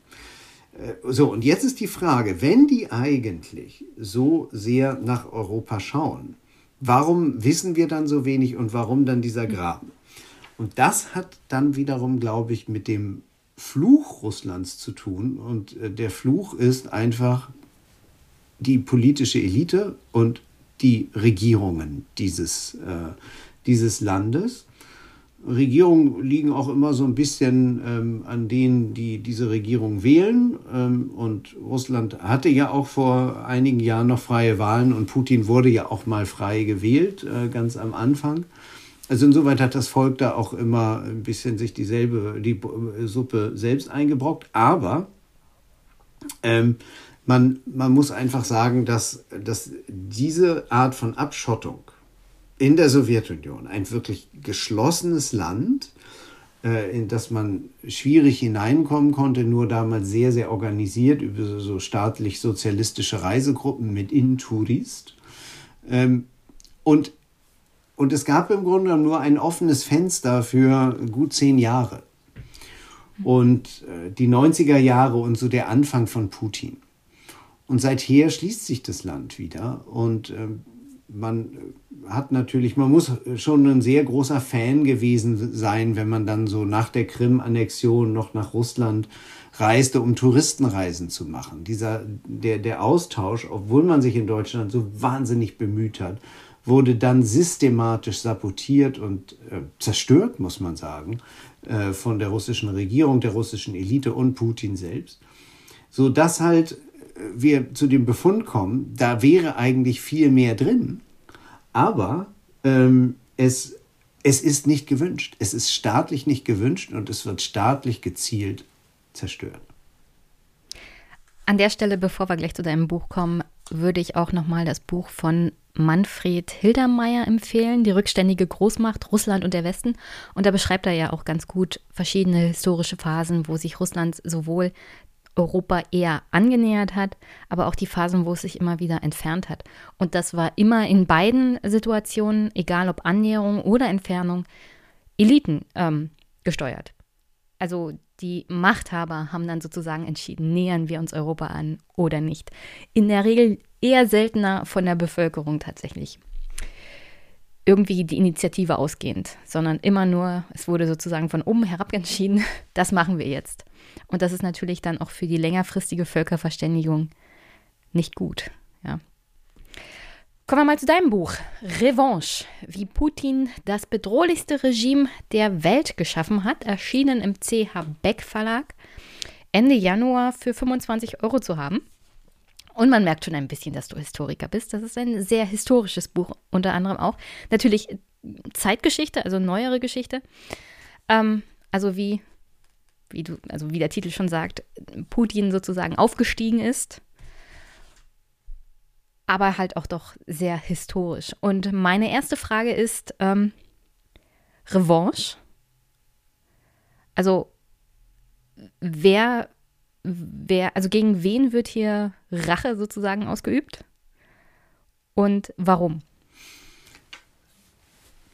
wenn wir von heute zurückschauen, und ich bin ja in dem Buch dann tatsächlich ähm, in der zweiten Hälfte dann sehr in der Gegenwart und das, wie ich sozusagen diese, diesen vergangenen Moskauer Sommer erlebte, nach dem Kriegsausbruch, die, dann die Mobilisierung, äh, die Mobilmachung, die Putin ausgerufen hat, die ich als äh, Kriegserklärung an sein eigenes Volk äh, bezeichne in dem Buch und ich glaube, da haben wir jetzt schon, da, da, da beginnen wir gewissermaßen schon mit der Revanche. Und um sie zu verstehen, müssen wir kurz 30 Jahre zurückgreifen und den Untergang der Sowjetunion uns vergegenwärtigen und diese unglaubliche, so haben sie es aufgefasst, die unglaubliche Beleidigung der Geheimdienste, ähm, die Beleidigung aller derer, die diesen starken sowjetischen Staat aufgebaut haben. Und dann belieben einfach diverse Republiken, ähm, die nicht russische Republiken der Sowjetunion aus diesem Staatsverband auszutreten. Und ähm, das ist die Implosion dieses Imperiums, äh, haben Eliten in Moskau bis heute nicht wirklich verwunden. Sie haben auch nicht verwunden, dass als Folge, infolge des Zusammenbruchs der Sowjetunion 1991, Russland tatsächlich zu einem Nationalstaat erstens wurde und zweitens zu einem Land, das sich dann tatsächlich dem Westen öffnete und in dem dann halt eben auch tatsächlich bis lange, lange Zeit ungekannte Freiheiten in der Meinungsäußerung, Publikation, Reisefreiheit, also es, es, dieses Land verwestlichte sich gewissermaßen und entsowjetisierte sich in einem ungeheuren Tempo, was diese ganze Elite überforderte. Diese alte sowjetische Elite. Und sie sahen dann und mussten mit ansehen, wie einfach äh, demokratische junge Politiker, einer zum Beispiel will ich hervorheben, Boris Nemtsov, ein Politiker der 90er Jahre, der stellvertretender Ministerpräsident war, den ich damals zu einem Interview traf, das mich tief beeindruckt hat, weil dieser Mann wirklich jemand war, der etwas sehr, sehr stark verändern wollte und der dann viele Jahre später, 2015, ähm, auf einer Brücke nahe des Kremls erschossen wurde. Mhm. Äh, das ist nie richtig aufgeklärt worden, wie viele dieser Morde, dieser politischen Morde in Moskau. Aber Nemtsov äh, war halt eben jemand, der gewissermaßen eine Provokation für diese alte Elite darstellt. Und da komme ich zur Revanche. Ähm, diese Revanche wurde zunächst einmal genommen an den eigenen Leuten. Die Opposition äh, unter Putin, die früher an der Regierung war ähm, in den 90er Jahren, Menschen, die einfach von der Meinungsäu freien Meinungsäußerung Gebrauch machten, ähm, Journalisten, die große Diskussionssendungen hatten. So, diese Leute wurden dann systematisch in einem sich immer stärker verengenden Umfeld, wurden dann geknebelt, äh, bis sie schließlich das Land verlassen haben. Und der Revanche zweiter Teil richtete sich dann nach außen. Und das war letztendlich ab den Zehnerjahren. Viele reden immer über die Münchner Sicherheitskonferenz 2007, wo Putin dann ja plötzlich so eine garstige Rede gehalten hat und alle waren ganz erschrocken. Was hat der denn jetzt? Ähm, Schlechten Tag gehabt? Ja, genau. Und äh, obendrein so ein bisschen verstimmt wegen dem Irakkrieg äh, der Amerikaner und so weiter. Aber das, das war noch nicht der wirkliche Wendepunkt. Der hm. Kipppunkt war später, nämlich 2011, 12, als er wieder Präsident werden wollte.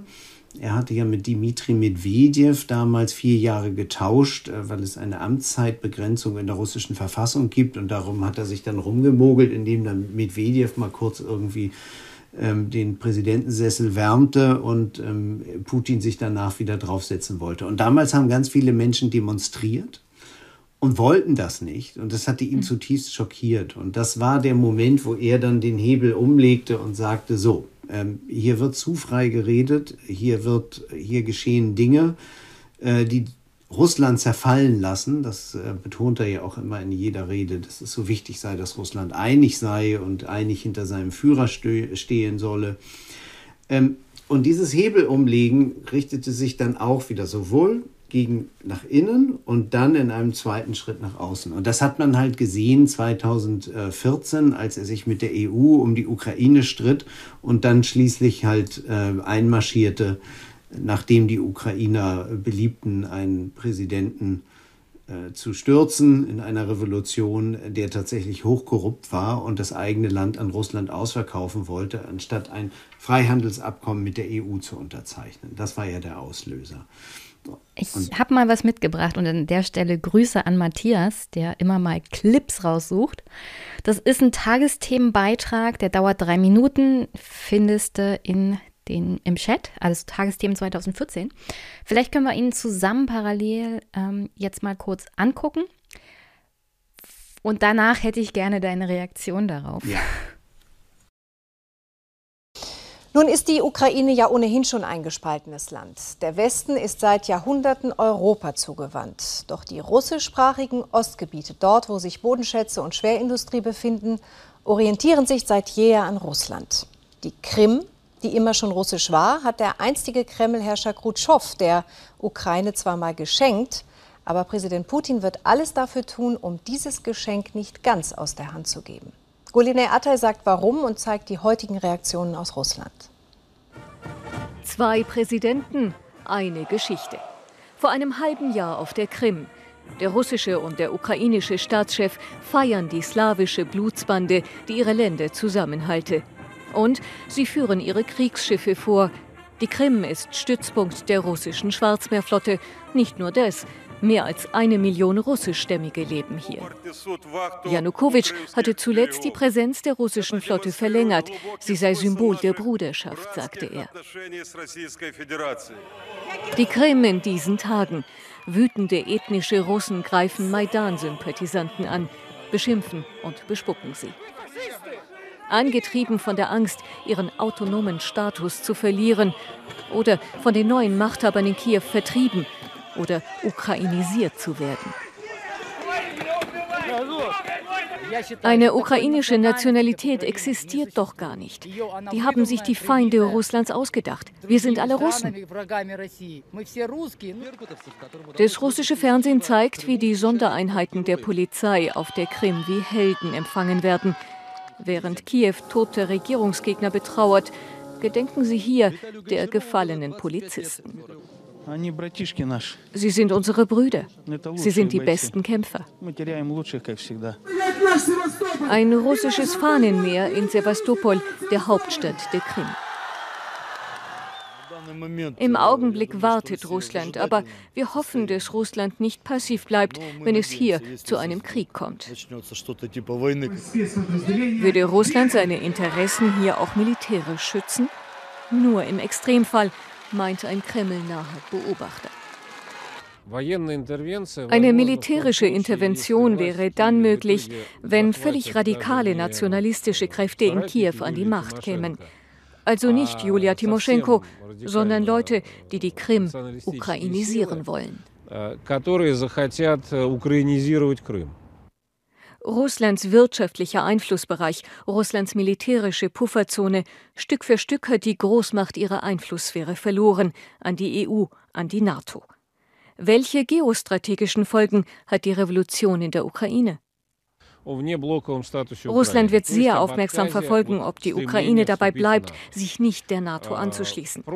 Das letzte Mal, als die Ukraine in die NATO wollte, verschlechterten sich unsere Beziehungen rapide. Russland, Russland, rufen sie in Sevastopol und zünden die US-Flagge an. Russland erkennt Kiews Revolutionäre nicht an.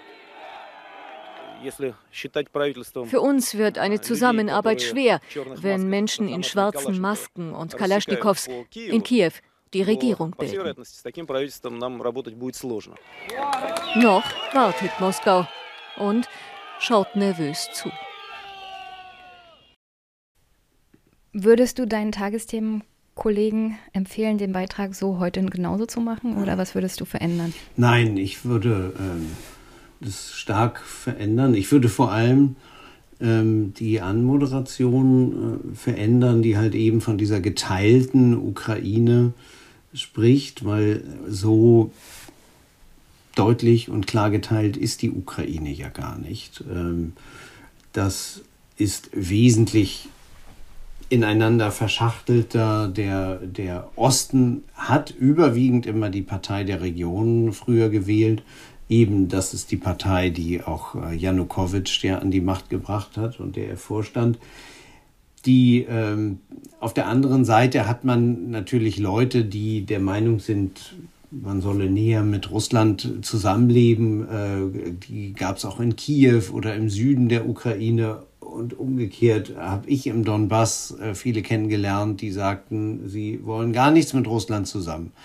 Äh, machen und äh, wollen sich mehr nach Westen orientieren. Also die, die, diese Trennung ist einfach nicht so klar und was auch ähm, irreführend ist, ist die Betonung des, der Sprache, weil die Sprache nur in wenigen Fällen überhaupt identitätsbildend ist, ob man sich nun ukrainisch unabhängig nicht russisch fühlt ähm, oder ob man sich Russland zugeneigt fühlt. Äh, man kann das an der Sprache nicht ablesen. Ich fand das halt interessant, weil das unter anderem teilweise auch Narrative sind, die ja Putin in seinen Reden jetzt aktuell öfters mal aufgreift, um die Militäroperation bzw. den Angriffskrieg zu rechtfertigen. Also sozusagen, es gibt keine Ukraine, äh, ukrainische ähm, Nation oder das ist alles unser sozusagen, das ist unser Heimatland, das wir jetzt verteidigen. Er hatte ja vor zwei Tagen oder so erst eine Rede gehalten. ähm, historisches Vaterland oder so hat er es genannt. Und äh, es ist schon interessant, wie unter anderem auch die Berichterstattung sich dann doch stark entwickelt hat in den letzten äh, sechs, acht Jahren. Ja. Und deswegen interessanter Fund auch von Matthias an der Stelle. Du hattest ja 1999 Putin das erste Mal interviewt, beschreibst das auch in deinem Buch und ähm, hast aber auch deutlich gemacht, dass du ihm vom Anfang an nicht getraut hast. Warum? Weil ich diesen Mann, der ja aus den Geheimdiensträngen kam und, und zuletzt halt Geheimdienstchef des Inlandsgeheimdienstes war, bevor er Ministerpräsident wurde, ähm, äh, schlicht aufgrund dieser Herkunft nicht so recht traute. Aber er hat dann auch tatsächlich im Amt befindlich gleich einige Schritte eingeleitet zur Festigung seiner Macht, die ich damals sehr kritisch beurteilte. Und das erste war natürlich der Tschetschenienkrieg, die Neuauflage, der zweite Tschetschenienkrieg, der ähm, noch furchtbarer äh, geführt wurde ähm, als der erste. Und dann gab es in seiner frühen Amtszeit eben einige sehr schnelle Schritte, um Russland aus einem Föderalstaat in einen Zentralstaat umzuwandeln. Die Entmachtung der Regionen, gerade der Selbstbewussten. Und natürlich die Kontrolle über die landesweiten Fernsehmedien, die er auch ähm, gleich eingeleitet hat. Ähm, das war dann im Jahre 2000 nach seiner Wahl zum Präsidenten. Und das waren alles Dinge, wo ich dachte, als Putin dann ja 2001 ähm, nach Berlin kam und äh, damals dann im Bundestag äh, mit Ovationen begrüßt wurde und verabschiedet, da habe ich gedacht, naja, ihr wünscht euch da euren Putin zurecht. Ähm, das ist, ähm, da kennt ihr einfach nur die halbe Wahrheit, weil zu Hause ist er nicht so nett, wie er euch scheint. Und, ähm, aber das ist natürlich auch etwas, was Putin bestens eingeübt hat. Die, die, die Kunst der Verstellung und übrigens auch das, ähm, jemanden einzuwickeln, durchaus mit einem gewissen begrenzten Charme, ja, das ist. Mhm das ist etwas, was er, was er kann und was halt eben dann viele Besucher auch gemerkt haben. Die fühlten sich dann immer ganz großartig, wenn er dann irgendwie statt der angesetzten halben Stunde mit ihnen zwei Stunden gesprochen hat. Das gehört alles zu diesem, diesem äh, Teil des Leutegewinnens, was er damals halt gemacht hat. Äh, heute ist davon natürlich keine Rede mehr. Wunderbare Überleitung in ein Bild, das ich mir von deinem Twitter-Account gestohlen habe und das du ebenfalls im Chat findest. Vielleicht kannst du ja mal den Zuschauern äh, beschreiben, wer in dem Bild zu sehen ist. Mal abgesehen von Putin, George W. Bush und äh, der Frau von Bush, deren Name ich gerade vergessen habe. Wer ist da noch ich zu sehen? Ich glaube, ähm, ich habe hab ihren Vornamen auch vergessen, weil Barbara war seine Mutter. Seine Mutter, genau. Seine Mutter. So. Nancy? Nee. Hm. Nee, auch nicht. Ist ja auch nicht ist so wichtig. Nicht so wichtig. wichtig sie ist nicht die äh, Hauptperson. Sie wäre halt eben ja. von links nach rechts, sehen wir hier. Hm. Äh, tatsächlich ähm, die Frau Bush, dann George W. Bush, ähm, dann sehen wir ähm, denjenigen, der da gerade die Flasche reicht, beziehungsweise hm, zeigt, der Kellner. der Kellner. Der Kellner ist der Koch, das ist nämlich Evgeny Prigozhin der äh, hm. Chef der Wagner-Söldner. Und dann sieht man ähm, den Herrn in der Mitte äh, vor dem ähm, am, am, Buffet äh, mit der Serviette kenne ich nicht. Äh, und dann sitzend weiter äh, Lyudmila Putina, seine damalige Ehefrau, und dann natürlich Putin selber in einem interessanten Jackett, das man heute so auch nicht mehr tragen würde. Aber so war halt die Zeit. Und übrigens interessant an dem Bild auch, Bez Galstukov, sagt man auf Russisch, ohne Krawatten. Also eine entspannte Atmosphäre, die uns zeigt, man kam sich da äh, näher und ähm, hat halt eben in vertrauter Atmosphäre miteinander gesprochen. Ich sehe auch keine anderen Berater mehr sitzen. Ähm, äh, womöglich sind die ausgeblendet, aber ähm, es kann auch sein, dass es sich hier um ein tatsächlich ähm, 16 Augen Gespräch nur gehandelt hat. So, der, noch ein Wort zu Prigozhin, dem Chef der hm. Wagner-Söldner. Kann, kann ich eine Frage stellen? Ja, sehr, sehr gerne, sehr gerne. Mhm. Wie wird man zum Hot, vom Hotdog-Verkäufer zum Chef einer Söldnergruppe in Russland mit Potenzial zu mehr? Ähm, Prigozhin ist, ist ja eigentlich ein Geschäftsmann.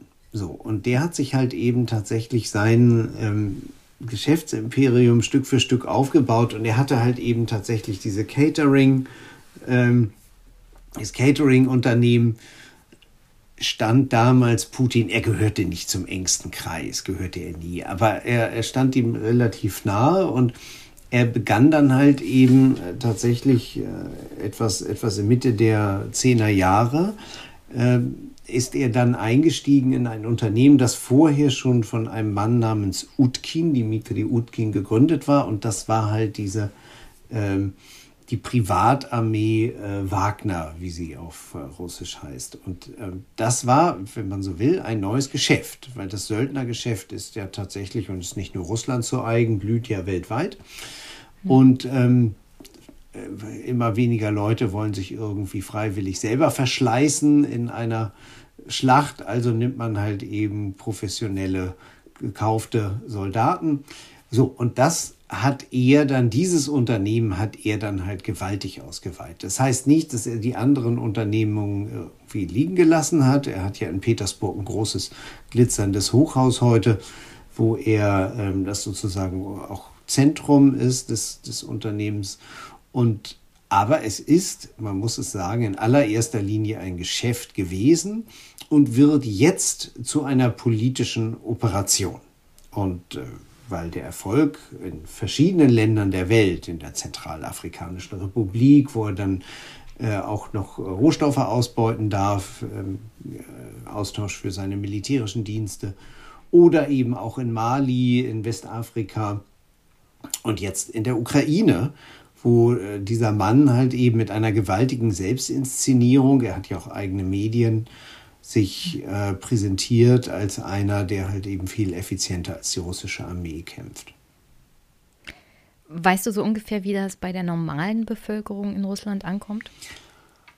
Also, da wo ich wohne, das ist eine recht bürgerliche Gegend, gar nicht weit vom Kreml, ähm, die finden den alle eher unsympathisch und ähm, in irgendeiner Form brachial und brutal und das ist halt eben für das bürgerliche Moskau ist das eindeutig äh, keine Person, mit der man gerne zu Abend essen würde.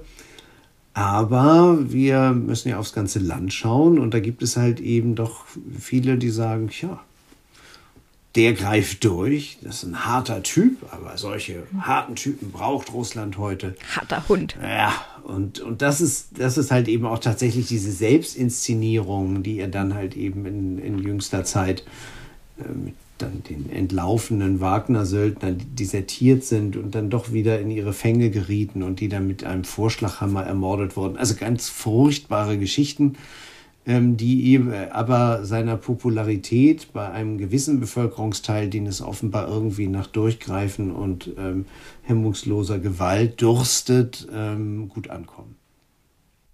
Wo wir gerade bei Personen in Putins Umgebung sind. Du hast ja unter anderem vor kurzer Zeit auch einen Artikel geschrieben über Alexander Dugin.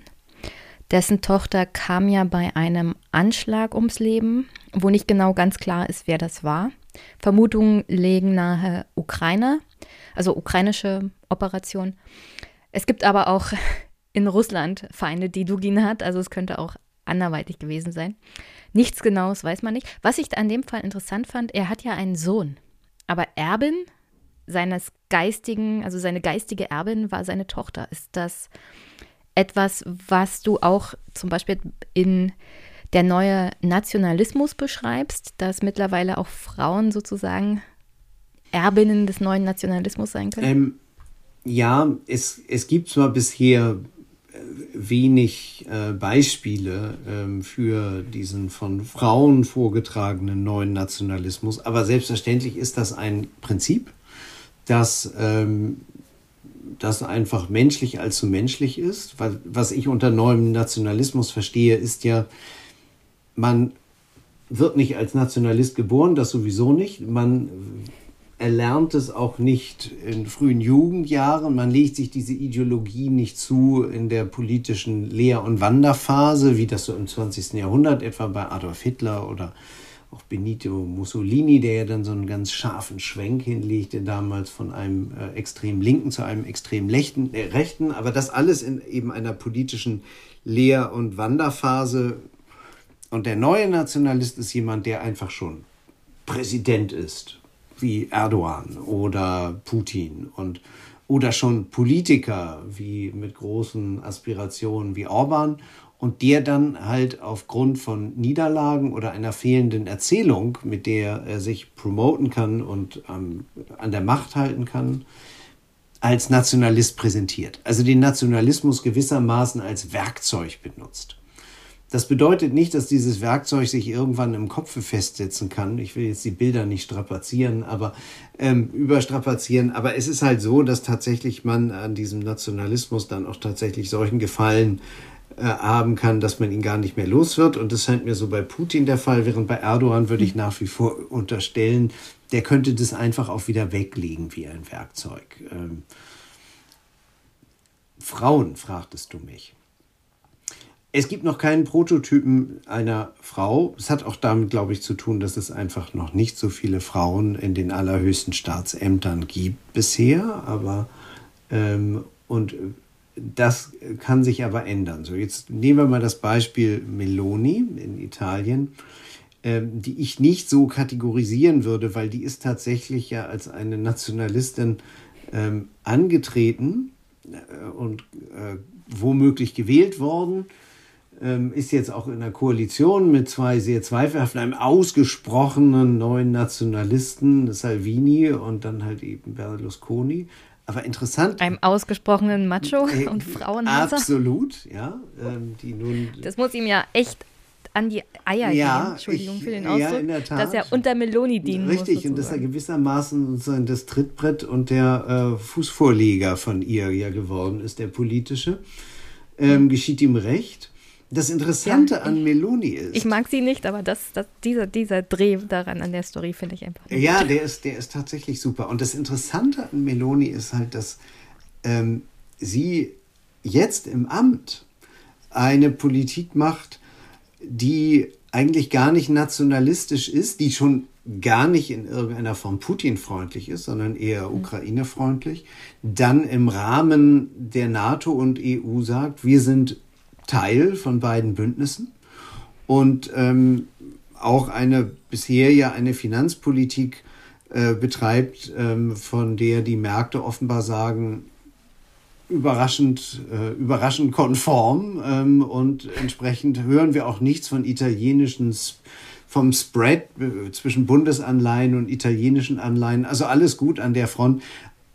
Eine Nationalistin, ähm, die offenbar im Amt sich auch wieder verändert, aber in eine überraschende andere äh, Richtung. Sorry, dass, ich, dass wir ein wenig abgedriftet sind, aber ich fand das mit Tugin und seiner Tochter halt super interessant. So, komm, komm, ich dachte, ich.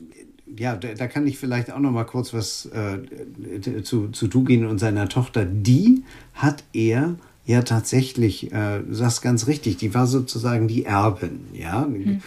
Und ich habe Dugin mehrmals nach ihr gefragt. Er war nicht sehr auskunftsfreudig, äh, was seine Kinder angeht, aber dass er sie klasse fand, das, äh, das war so, so viel hatte ich begriffen, aber mehr wollte er mir nicht erzählen. Aber es wurde dann ja auch tatsächlich sehr offenbar und öffentlich, was er tatsächlich dann äh, wie, wie er sie halt eben tatsächlich auch dann äh, nach vorne schob in den öffentlichen Raum, sie selbst als Journalistin. Und was dann passiert ist, ist natürlich eine Riesentragödie für ihn persönlich und ähm, äh, aber er hat es, und das hat ihn dann auch in meinen Augen wieder ganz unmöglich gemacht, äh, persönlich. Er hat es dann tatsächlich auch politisch ausgeschlachtet mhm. und hatte dann wiederum aufgrund der Tatsache, dass seine Tochter umgebracht worden war, äh, wieder so diese, naja, ich würde mal sagen, One Month of Fame, ja, äh, diesen kurzen, diese kurzen Wochen der ähm, Berühmtheit, wo er dann wo er dann in die äh, russischen Nachrichtensendungen und Diskussionsforen geschoben wurde. Jetzt ist er da schon wieder ganz draus verschwunden. Ist ja eigentlich ganz gut, weil meine nächste Frage wäre gewesen, welche Rolle spielt Duin oder dieser, dieser Nationalismus, den er so vertritt, eigentlich für Russland unter anderem auch nach Putin? Ja. Der Mann ist ein wichtiger Vertreter des russischen Nationalismus und es gibt ja da verschiedene Richtungen. Es gibt einen hm. ethnischen, also Russland den Russen Nationalismus, dann gibt es irgendwie so einen Dreifaltigkeitsnationalismus, nenne ich den. Es hat sich mal der, ähm, zum ersten Mal hat es der russische Schriftsteller Solzhenitsyn äh, sehr stark gemacht, diese Idee, ähm, Russland, Belarus und die Ukraine sind, gehören zusammen. Das sind sozusagen die drei slawischen Völker, die einen Staat bilden sollten. Solzhenitsyn griff dabei natürlich auf äh, frühere äh, Konzepte zurück. Und das ist, würde ich sagen, heute eben eine Idee, die Putin sehr stark betreibt. Ähm, Dugin ist der Vertreter dieses eines imperialistischen Nationalismus, der sehr stark den Vielvölkercharakter Russlands äh, betont. Und deshalb eben auch die Möglichkeit, da immer alles Mögliche noch anzustücken und anzuschließen, äh, weil sich halt jeder unter dem russischen Dach wohlfühlen kann, solange er, das meint Dugin, äh, solange er sich halt eben zu Russland bekennt.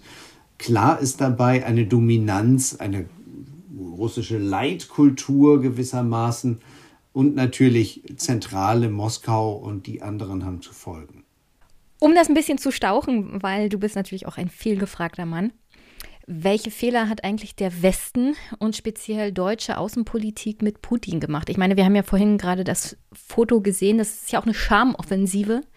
Putins natürlich Richtung der USA gewesen, aber der Westen ist ja auch immer gerne dann nach Moskau zu Putin gekommen. Also auf die Schamoffensive wurde er eingegangen. Und welche Fehler wurden da gemacht?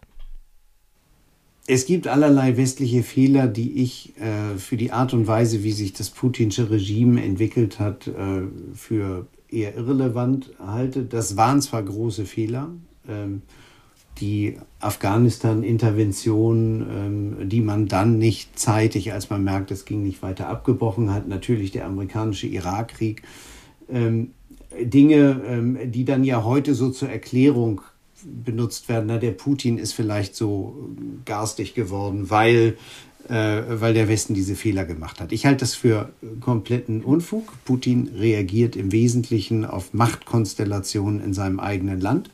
Er war schon immer ein Paranoiker an der Macht, äh, der sich Sorgen machte, ob man ihn beseitigen wollte.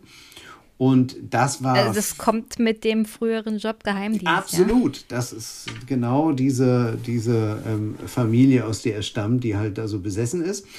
Und, und deshalb waren für ihn halt eben immer Demonstrationen, Aufstände in Russland, das war für ihn entscheidend. Und ähm, in dieser in, in, in seinem Drang halt an der Macht zu bleiben und seine, seine Regierung eben auch ins Unendliche zu verlängern, wie man sieht. Er kann ja jetzt theoretisch bis 36 an der Macht bleiben und auch das könnte man per Verfassungsänderung sicherlich auch nochmal verlängern. Ähm, dabei haben, und das sehe ich als die eigentlichen Fehler des Westens, dabei haben ihm halt viele geholfen.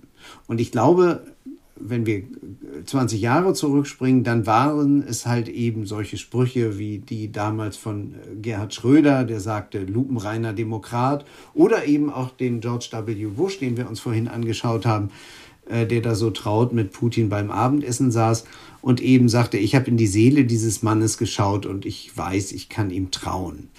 Ähm, damit kriegte der gewissermaßen dieser Geheimdienstmann einen Persilschein des Vertrauens. Und dieses Vertrauen hatte dann in manchen Ländern einfach unglaublich toxische Wirkung. Und da sind wir dann bei unserem Land, äh, die wir uns halt äh, mit Russland in gewissen Bereichen aufs, äh, aufs, aufs Selbstmörderische geradezu verflochten haben.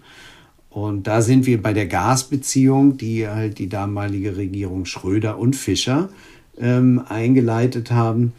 Die äh, Schaffung von einem großen deutschen Gas, fast Monopolkonzern ähm, der damaligen E.ON, ähm, die am Kartellamt vorbei zusammengeschmiedet wurde durch Ministererlaubnis der Schröder-Regierung. Ähm, das Kartellamt hat gleich gesagt, der ist viel zu groß und viel zu gefährlich. Wenn der mal kollabiert, dann passiert das, was 2022 passierte, dass er mhm. nämlich einfach plötzlich mit Dutzenden von Milliarden dem deutschen Steuerzahler ähm, zur Last fällt. Das ähm, war vorauszusehen. Davor wurde gewarnt und das haben wir trotzdem gemacht. Und da muss man sagen, es ist jetzt auch nicht nur damals Rot-Grün, sondern Merkel hat das äh, mit äh, Schwarz-Rot äh, fortgeführt. Es gibt eine lange Linie äh, deutscher Kooperation und Kollaboration mit Russland und der Versuch, Pipelines an der Ukraine vorbeizulegen. Ähm, Nord Stream 2 das letzte Beispiel, was dann ja tatsächlich auch noch Olaf Scholz bis in die letzten Tage vor dem Krieg verteidigte und dann erst tatsächlich das Projekt verwarf, als Putin ähm, die äh, völkerrechtswidrig Donetsk und äh, Lugansk, die beiden abtrünnigen Republi Republiksteile in der Ostukraine, äh, anerkennen wollte, erst dann begrub. Das heißt also, mhm. wir haben tatsächlich eine Politik der Verflechtung betrieben, die Putin sehr genützt hat. Aktuell ist Putin, hast du es ja beschrieben, eigentlich allmächtig. Ja, keiner kann ihm gefährlich werden. Nichtsdestotrotz ist er nicht alternativlos und scheint immer mal wieder, auch was das Handeln aktuell im Krieg angeht, darauf zu achten, also was innenpolitisch bei ihm los ist, welche Folgen das vielleicht für sein Umfeld hätte oder ob es seine Herrschaft destabilisieren könnte. Also die Einschätzung, dass Putin irrational ist, hältst du die für korrekt? Weil das höre ich dann öfters mal in Talkshows von anderen Experten und Journalisten. Und wenn man sich dann ähm, so Study of War Berichte anguckt, dann denkt man, also so irrational ist das ja gar nicht. Das ist halt bloß eine Rationalität, die wir auch moralisch nicht unterstützen. Nur ist es halt nicht irrational, das ist bloß eine andere Denke. Ja, ich bin da bei der zweiten Schule. Also ich halte den Mann zwar für gelegentlich persönlich deformiert, also weiß der Geier, was der für ein Hau gekriegt hat in der Covid-Zeit, ja. Aber Isolation ist immer schlecht. Isolation ist schlecht, auch Selbstisolation. Also gelegentlich sollte man auch die Menschen mal umarmen, was ja nicht mehr zu tun scheint. Mhm. Ähm, und äh, aber äh, er ist natürlich in seinem politischen Handeln absolut rational, auch wenn er große Fehlkalkulationen macht. Aber ähm, sein Revanchefeldzug, wie ich den da in meinem Buch beschreibe, der folgt eben auch einer ganz mhm. inneren Logik und Rationalität. Er hatte ganz klar erkannt im Jahre 2021, dass dies die Zeit ist, finale Revanche zu nehmen am Westen. Ähm, man darf ja den, Ukra den, den Überfall auf die Ukraine nicht nur als so ein lokales Ereignis verstehen, sondern man muss es wirklich als eines verstehen, das ähm, gegen den ganzen Westen und gegen Europa gerichtet ist, als Etappe. Und ähm, er hat klar erkannt, der Westen strauchelt in Afghanistan, der Biden ist ein alter Mann, der Trump kann wiedergewählt werden, der Olaf ist gerade neu in der Regierung, die Merkel mit all ihrer Erfahrung ist weg und äh, den Macron, den nehme ich auch nicht so richtig ernst, weil der sagt heute mal dies und morgen mal das. So, und, und demnächst ist er auch weg. Und demnächst ist er auch wieder weggewählt und ich gucke dann 2036 immer noch und sage, jetzt seid ihr alle weg und ich immer noch mhm. da. Ha. Ähm, mit anderen Worten, er hat klar kalkuliert und hat dann äh, ging zum Angriff über und hatte sich dann aber übel verrechnet äh, bei der Widerstandskraft der Ukrainer. Und das hat uns gerettet.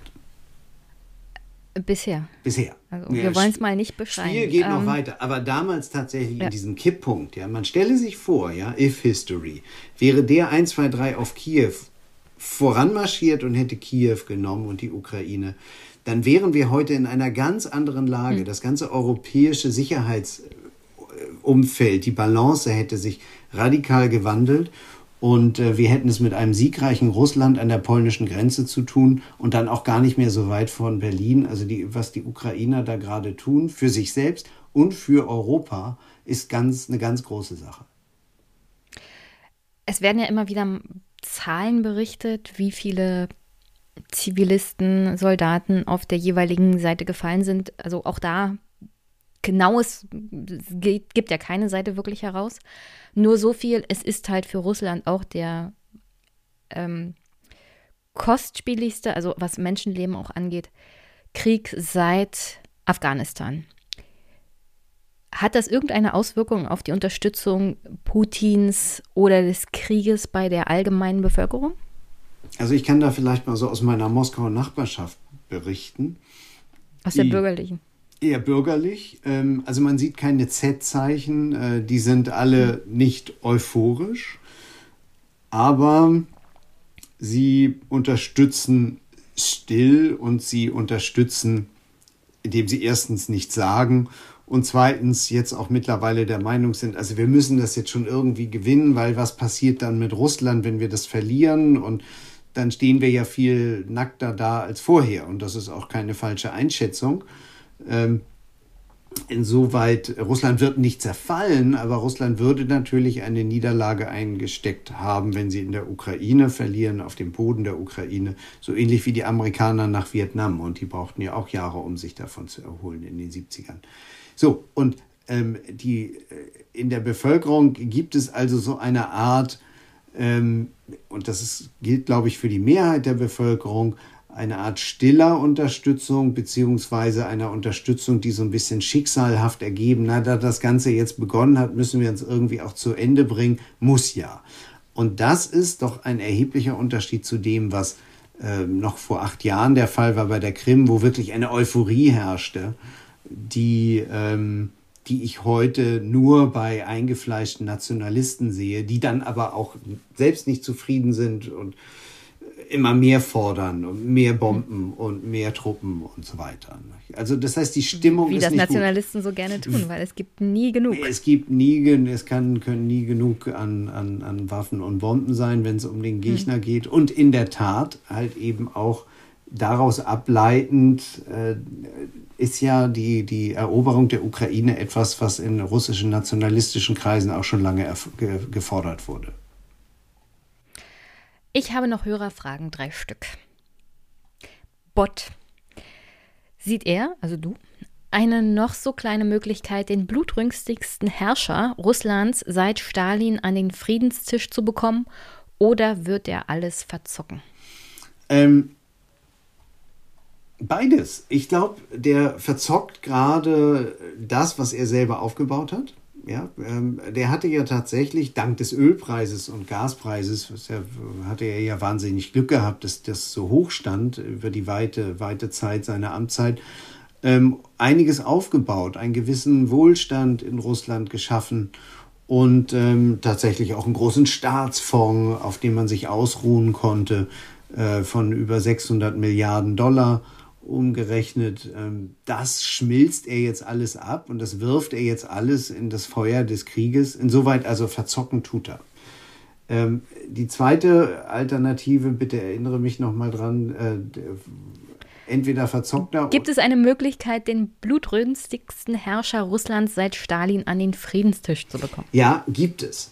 Ähm, und zwar äh, nicht dadurch, indem man jetzt halt sagt, jetzt müssen wir unbedingt verhandeln ähm, und die Ukraine äh, muss sofort äh, sich ergeben und alles über sich ergehen lassen, weil dann haben wir endlich wieder Frieden. Äh, dann wird das Gegenteil passieren. Dann haben wir dann irgendwie das nächste Kapitel und dann fragen wir uns alle, was ist jetzt mit Moldau und ähm, und wie geht es eigentlich noch den baltischen Staaten und so weiter. Also der, der Mann äh, hat ja nie gesagt, dass er in irgendeiner Form gedenkt aufzuhören mit seinem Feldzug gegen den Westen. Hm. Nein, ähm, es gibt einen Weg und das ist tatsächlich ihm klar zu machen, dass er nicht weiterkommt. Und diesen Weg sehen wir in den vergangenen Wochen darin, dass der alles in diese Schlacht um Bachmut geworfen hat, dieses relativ unbeschriebene und, und nicht besonders wichtige Örtchen äh, in der Ostukraine, dass er sich einfach ans Revier heften wollte, gerade jetzt zum Jahrestag. Und da haben die Ukrainer ihm jetzt die Show äh, vermasselt, indem sie diesen Ort einfach, der auch für sie gar nicht so wichtig ist, also, sondern es ist eine Symbolschlacht. Sie wollten ihm einfach nicht gönnen, dass er am 24. Äh, zweiten sagen konnte, ich habe Bachmut erobern lassen. Und ähm, wenn Putin von diesen Frusterlebnissen noch mehr hat und noch mehr, obwohl er einfach so viele Menschen und so viel äh, Waffen und Munition in diesen Konflikt geworfen hat, dann glaube ich, kann er irgendwann an einen Punkt geraten, wo er sagt, okay, so komme ich jetzt nicht weiter, ich muss mit einem anderen Dreh versuchen, dann gehe ich jetzt mal an den Verhandlungstisch und mal sehen, wie ich dann vorankomme. Wenn er das macht, an den Verhandlungstisch zu gehen, muss man genau wissen, äh, das bedeutet nicht, dass er da plötzlich äh, zum Friedensengel geworden wäre, sondern dass er halt auf andere Weise versucht weiterzumachen. Und das ist dann die Aufgabe von Verhandlern, ihm da einen Strich durch die Rechnung zu machen. Aber so könnte ich mir vorstellen, käme er an den Verhandlungstisch. Andreas, mal dumm gefragt, was brächte Russland die Eroberung der Ukraine tatsächlich ökonomisch? Wie könnte eine Sonderwirtschaftszone im umkämpften Gebiet beiden Staaten helfen? Auch Verträge statt Eroberung. Weg von der Rohstofflieferanten Selbstausbeutung? Gibt es überhaupt ökonomische Gründe? Also hier ist die Frage eher so, also warum und bringt das irgendwas ökonomisch? Ja. Ich glaube, das Ökonomische ist ein wichtiger Faktor bei den Sanktionen. Bei dem Eroberungskrieg äh, Putins in der Ukraine ist das Ökonomische relativ irrelevant. Man kann dann immer viel überlegen, oh, da gibt es jetzt Kohlegruben im Donetsk, da gibt es äh, bei Donetsk und südlich davon, da gibt es große Stahlwerke. Aber das ist erstens alles äh, nichts, was Russland jetzt unbedingt bräuchte, weil sie das selbst haben. Und äh, zweitens ist das nicht der wesentliche Antrieb des Krieges, äh, sondern der Antrieb des Krieges ist äh, tatsächlich eine Restauration, eine Wiederherstellung, mhm. ähm, soweit möglich, des Imperiums und natürlich Putins Eintrag in der Geschichte nicht zu vergessen, der natürlich auch als ein Eroberer und Mehrer des russischen Landes ähm, sich irgendwo zwischen Peter dem Großen und Josef Stalin gerne positionieren möchte, so mit Marmorbüste vielleicht irgendwann mal. Ähm, und das Ökonomische ist am, am Ende wirklich ein, ein, ein Gedanke, der erst an dritter, vierter, fünfter Stelle kommt. Würde Russland die Ukraine ganz erobern ähm, und dann entsprechend natürlich auch keine westlichen Investoren mehr reinlassen bei der derzeitig angespannten Lage, dann würde der gesamte Wiederaufbau der Ukraine Russland zur Last fallen. Und deshalb könnte ich mir auch vorstellen, dass er dann irgendwie Wege und Mittel sucht, äh, wie er dann den Westen dafür zahlen ließe am Ende. Ja, ähm, da sind wir noch überhaupt nicht. Ich glaube auch nicht, dass es zu dieser Gesamteroberung der Ukraine kommen äh, wird, so äh, langsam wie Putin da jetzt vorankommt, wenn überhaupt. Aber das wäre für Russland dann tatsächlich auch eine große ökonomische Last. Das muss man sehen. Aktuell haben wir ja dieses China-Papier, gleichzeitig haben wir nächstes Jahr noch die US-amerikanischen Wahlen. Es droht, es droht im, im Horizont Donald Trump wieder Präsident zu werden, äh, wenn er seine Vorwahlen gewinnt. Aktuell gegen Biden steht er, was die Umfragen angeht, besser da.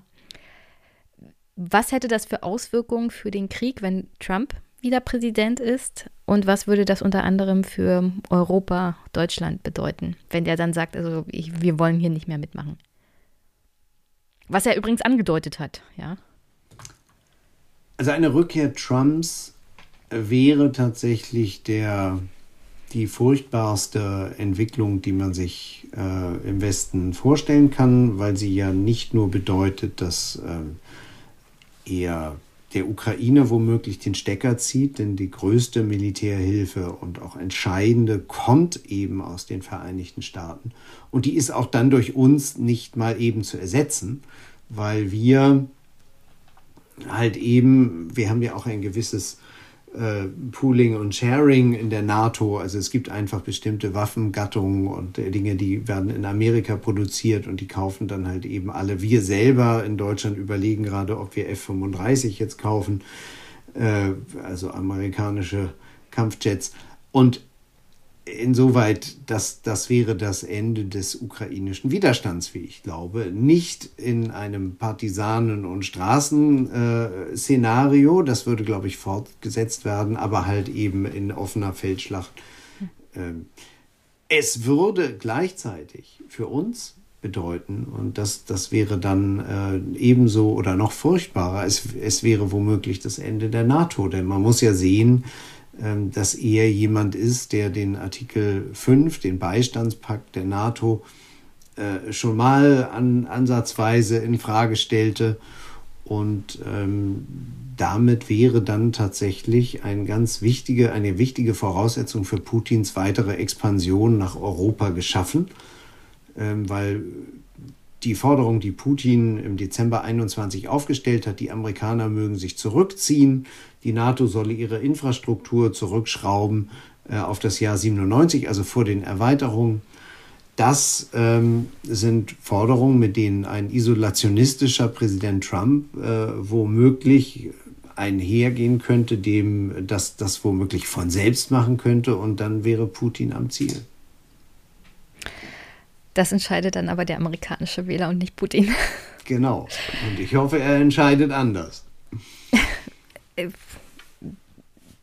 Dein Optimismus hätte ich gerne. Ich habe ihn nicht. Ja, ich äh, ähm. ziehe ein wenig Optimismus. Also das glüht noch ein bisschen nach. Der vergangene November halt, wo tatsächlich alle Kandidaten, die Donald Trump äh, befürwortet und unterstützt hat, dann eben durchfielen. Und das war dann mhm. mal eine gute Nachricht zwischendurch. Aber ähm, leider ist. Die waren ja auch alle total crazy. Die waren total crazy. Ne? Ja, und die Option crazy muss man halt eben sagen, die, ähm, also die, die, die ist dann auch nicht so äh, vermittlungsfähig und das ist eigentlich meine Hoffnung, dass die Amerikaner am Ende sagen, naja, crazy hatten wir jetzt schon mal, und vielleicht ein bisschen raisonabler könnte auch nicht schaden. Also an der Stelle musst du mir dann versprechen, wiederzukommen, ähm, entweder zum Ukraine-Krieg oder zur Wahl, Nichtwahl von Donald Trump, je nachdem, was von beiden zuerst kommt.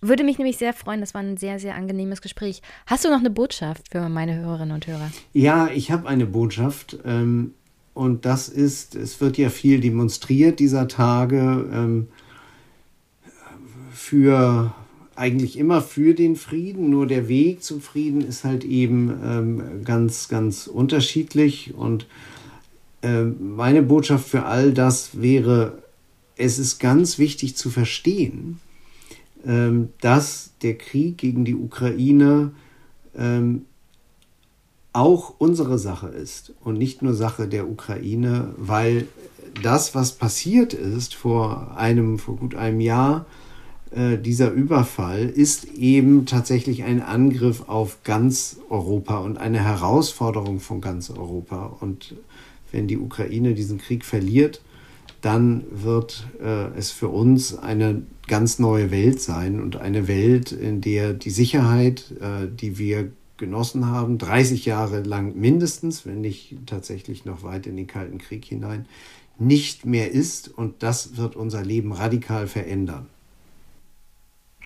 Herzlichen Dank und wie gesagt, ich werde dich darauf festnageln. Hoffentlich sehen wir und hören wir uns dann mit optimistischen Botschaften.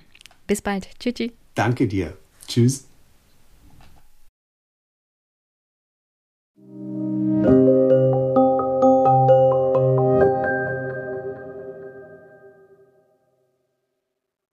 Okay, zum Abschluss. Ich hoffe, die kurze, sind ja nur zwei Stunden, Sonderfolge hat euch gefallen, die Gesprächspartner haben euch gefallen.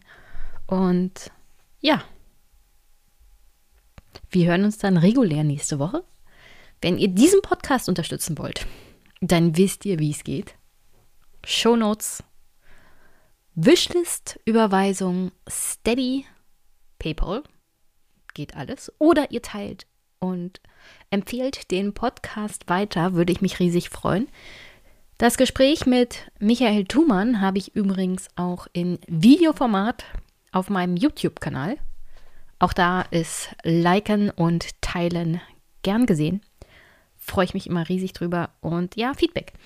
Und an der Stelle, ich habe ein langes, langes Feedback bekommen zum Thema Israel. Ich habe es nicht vergessen, aber ich bringe es ganz, ganz fest versprochen nächste Woche in der regulären Folge unter. Das war ein intensiver Kommentar, mit dem ich mich auch ordentlich auseinandersetzen möchte, wenn ihr euch schon die Mühe gemacht, einen zu schreiben. Insofern wünsche ich hier euch an dieser Stelle natürlich eine wunder wunderschöne Woche, einen schönen Start in den Montag, dass ihr gesund seid und fern von Krieg und Konflikt. Wir hören uns. Bis bald.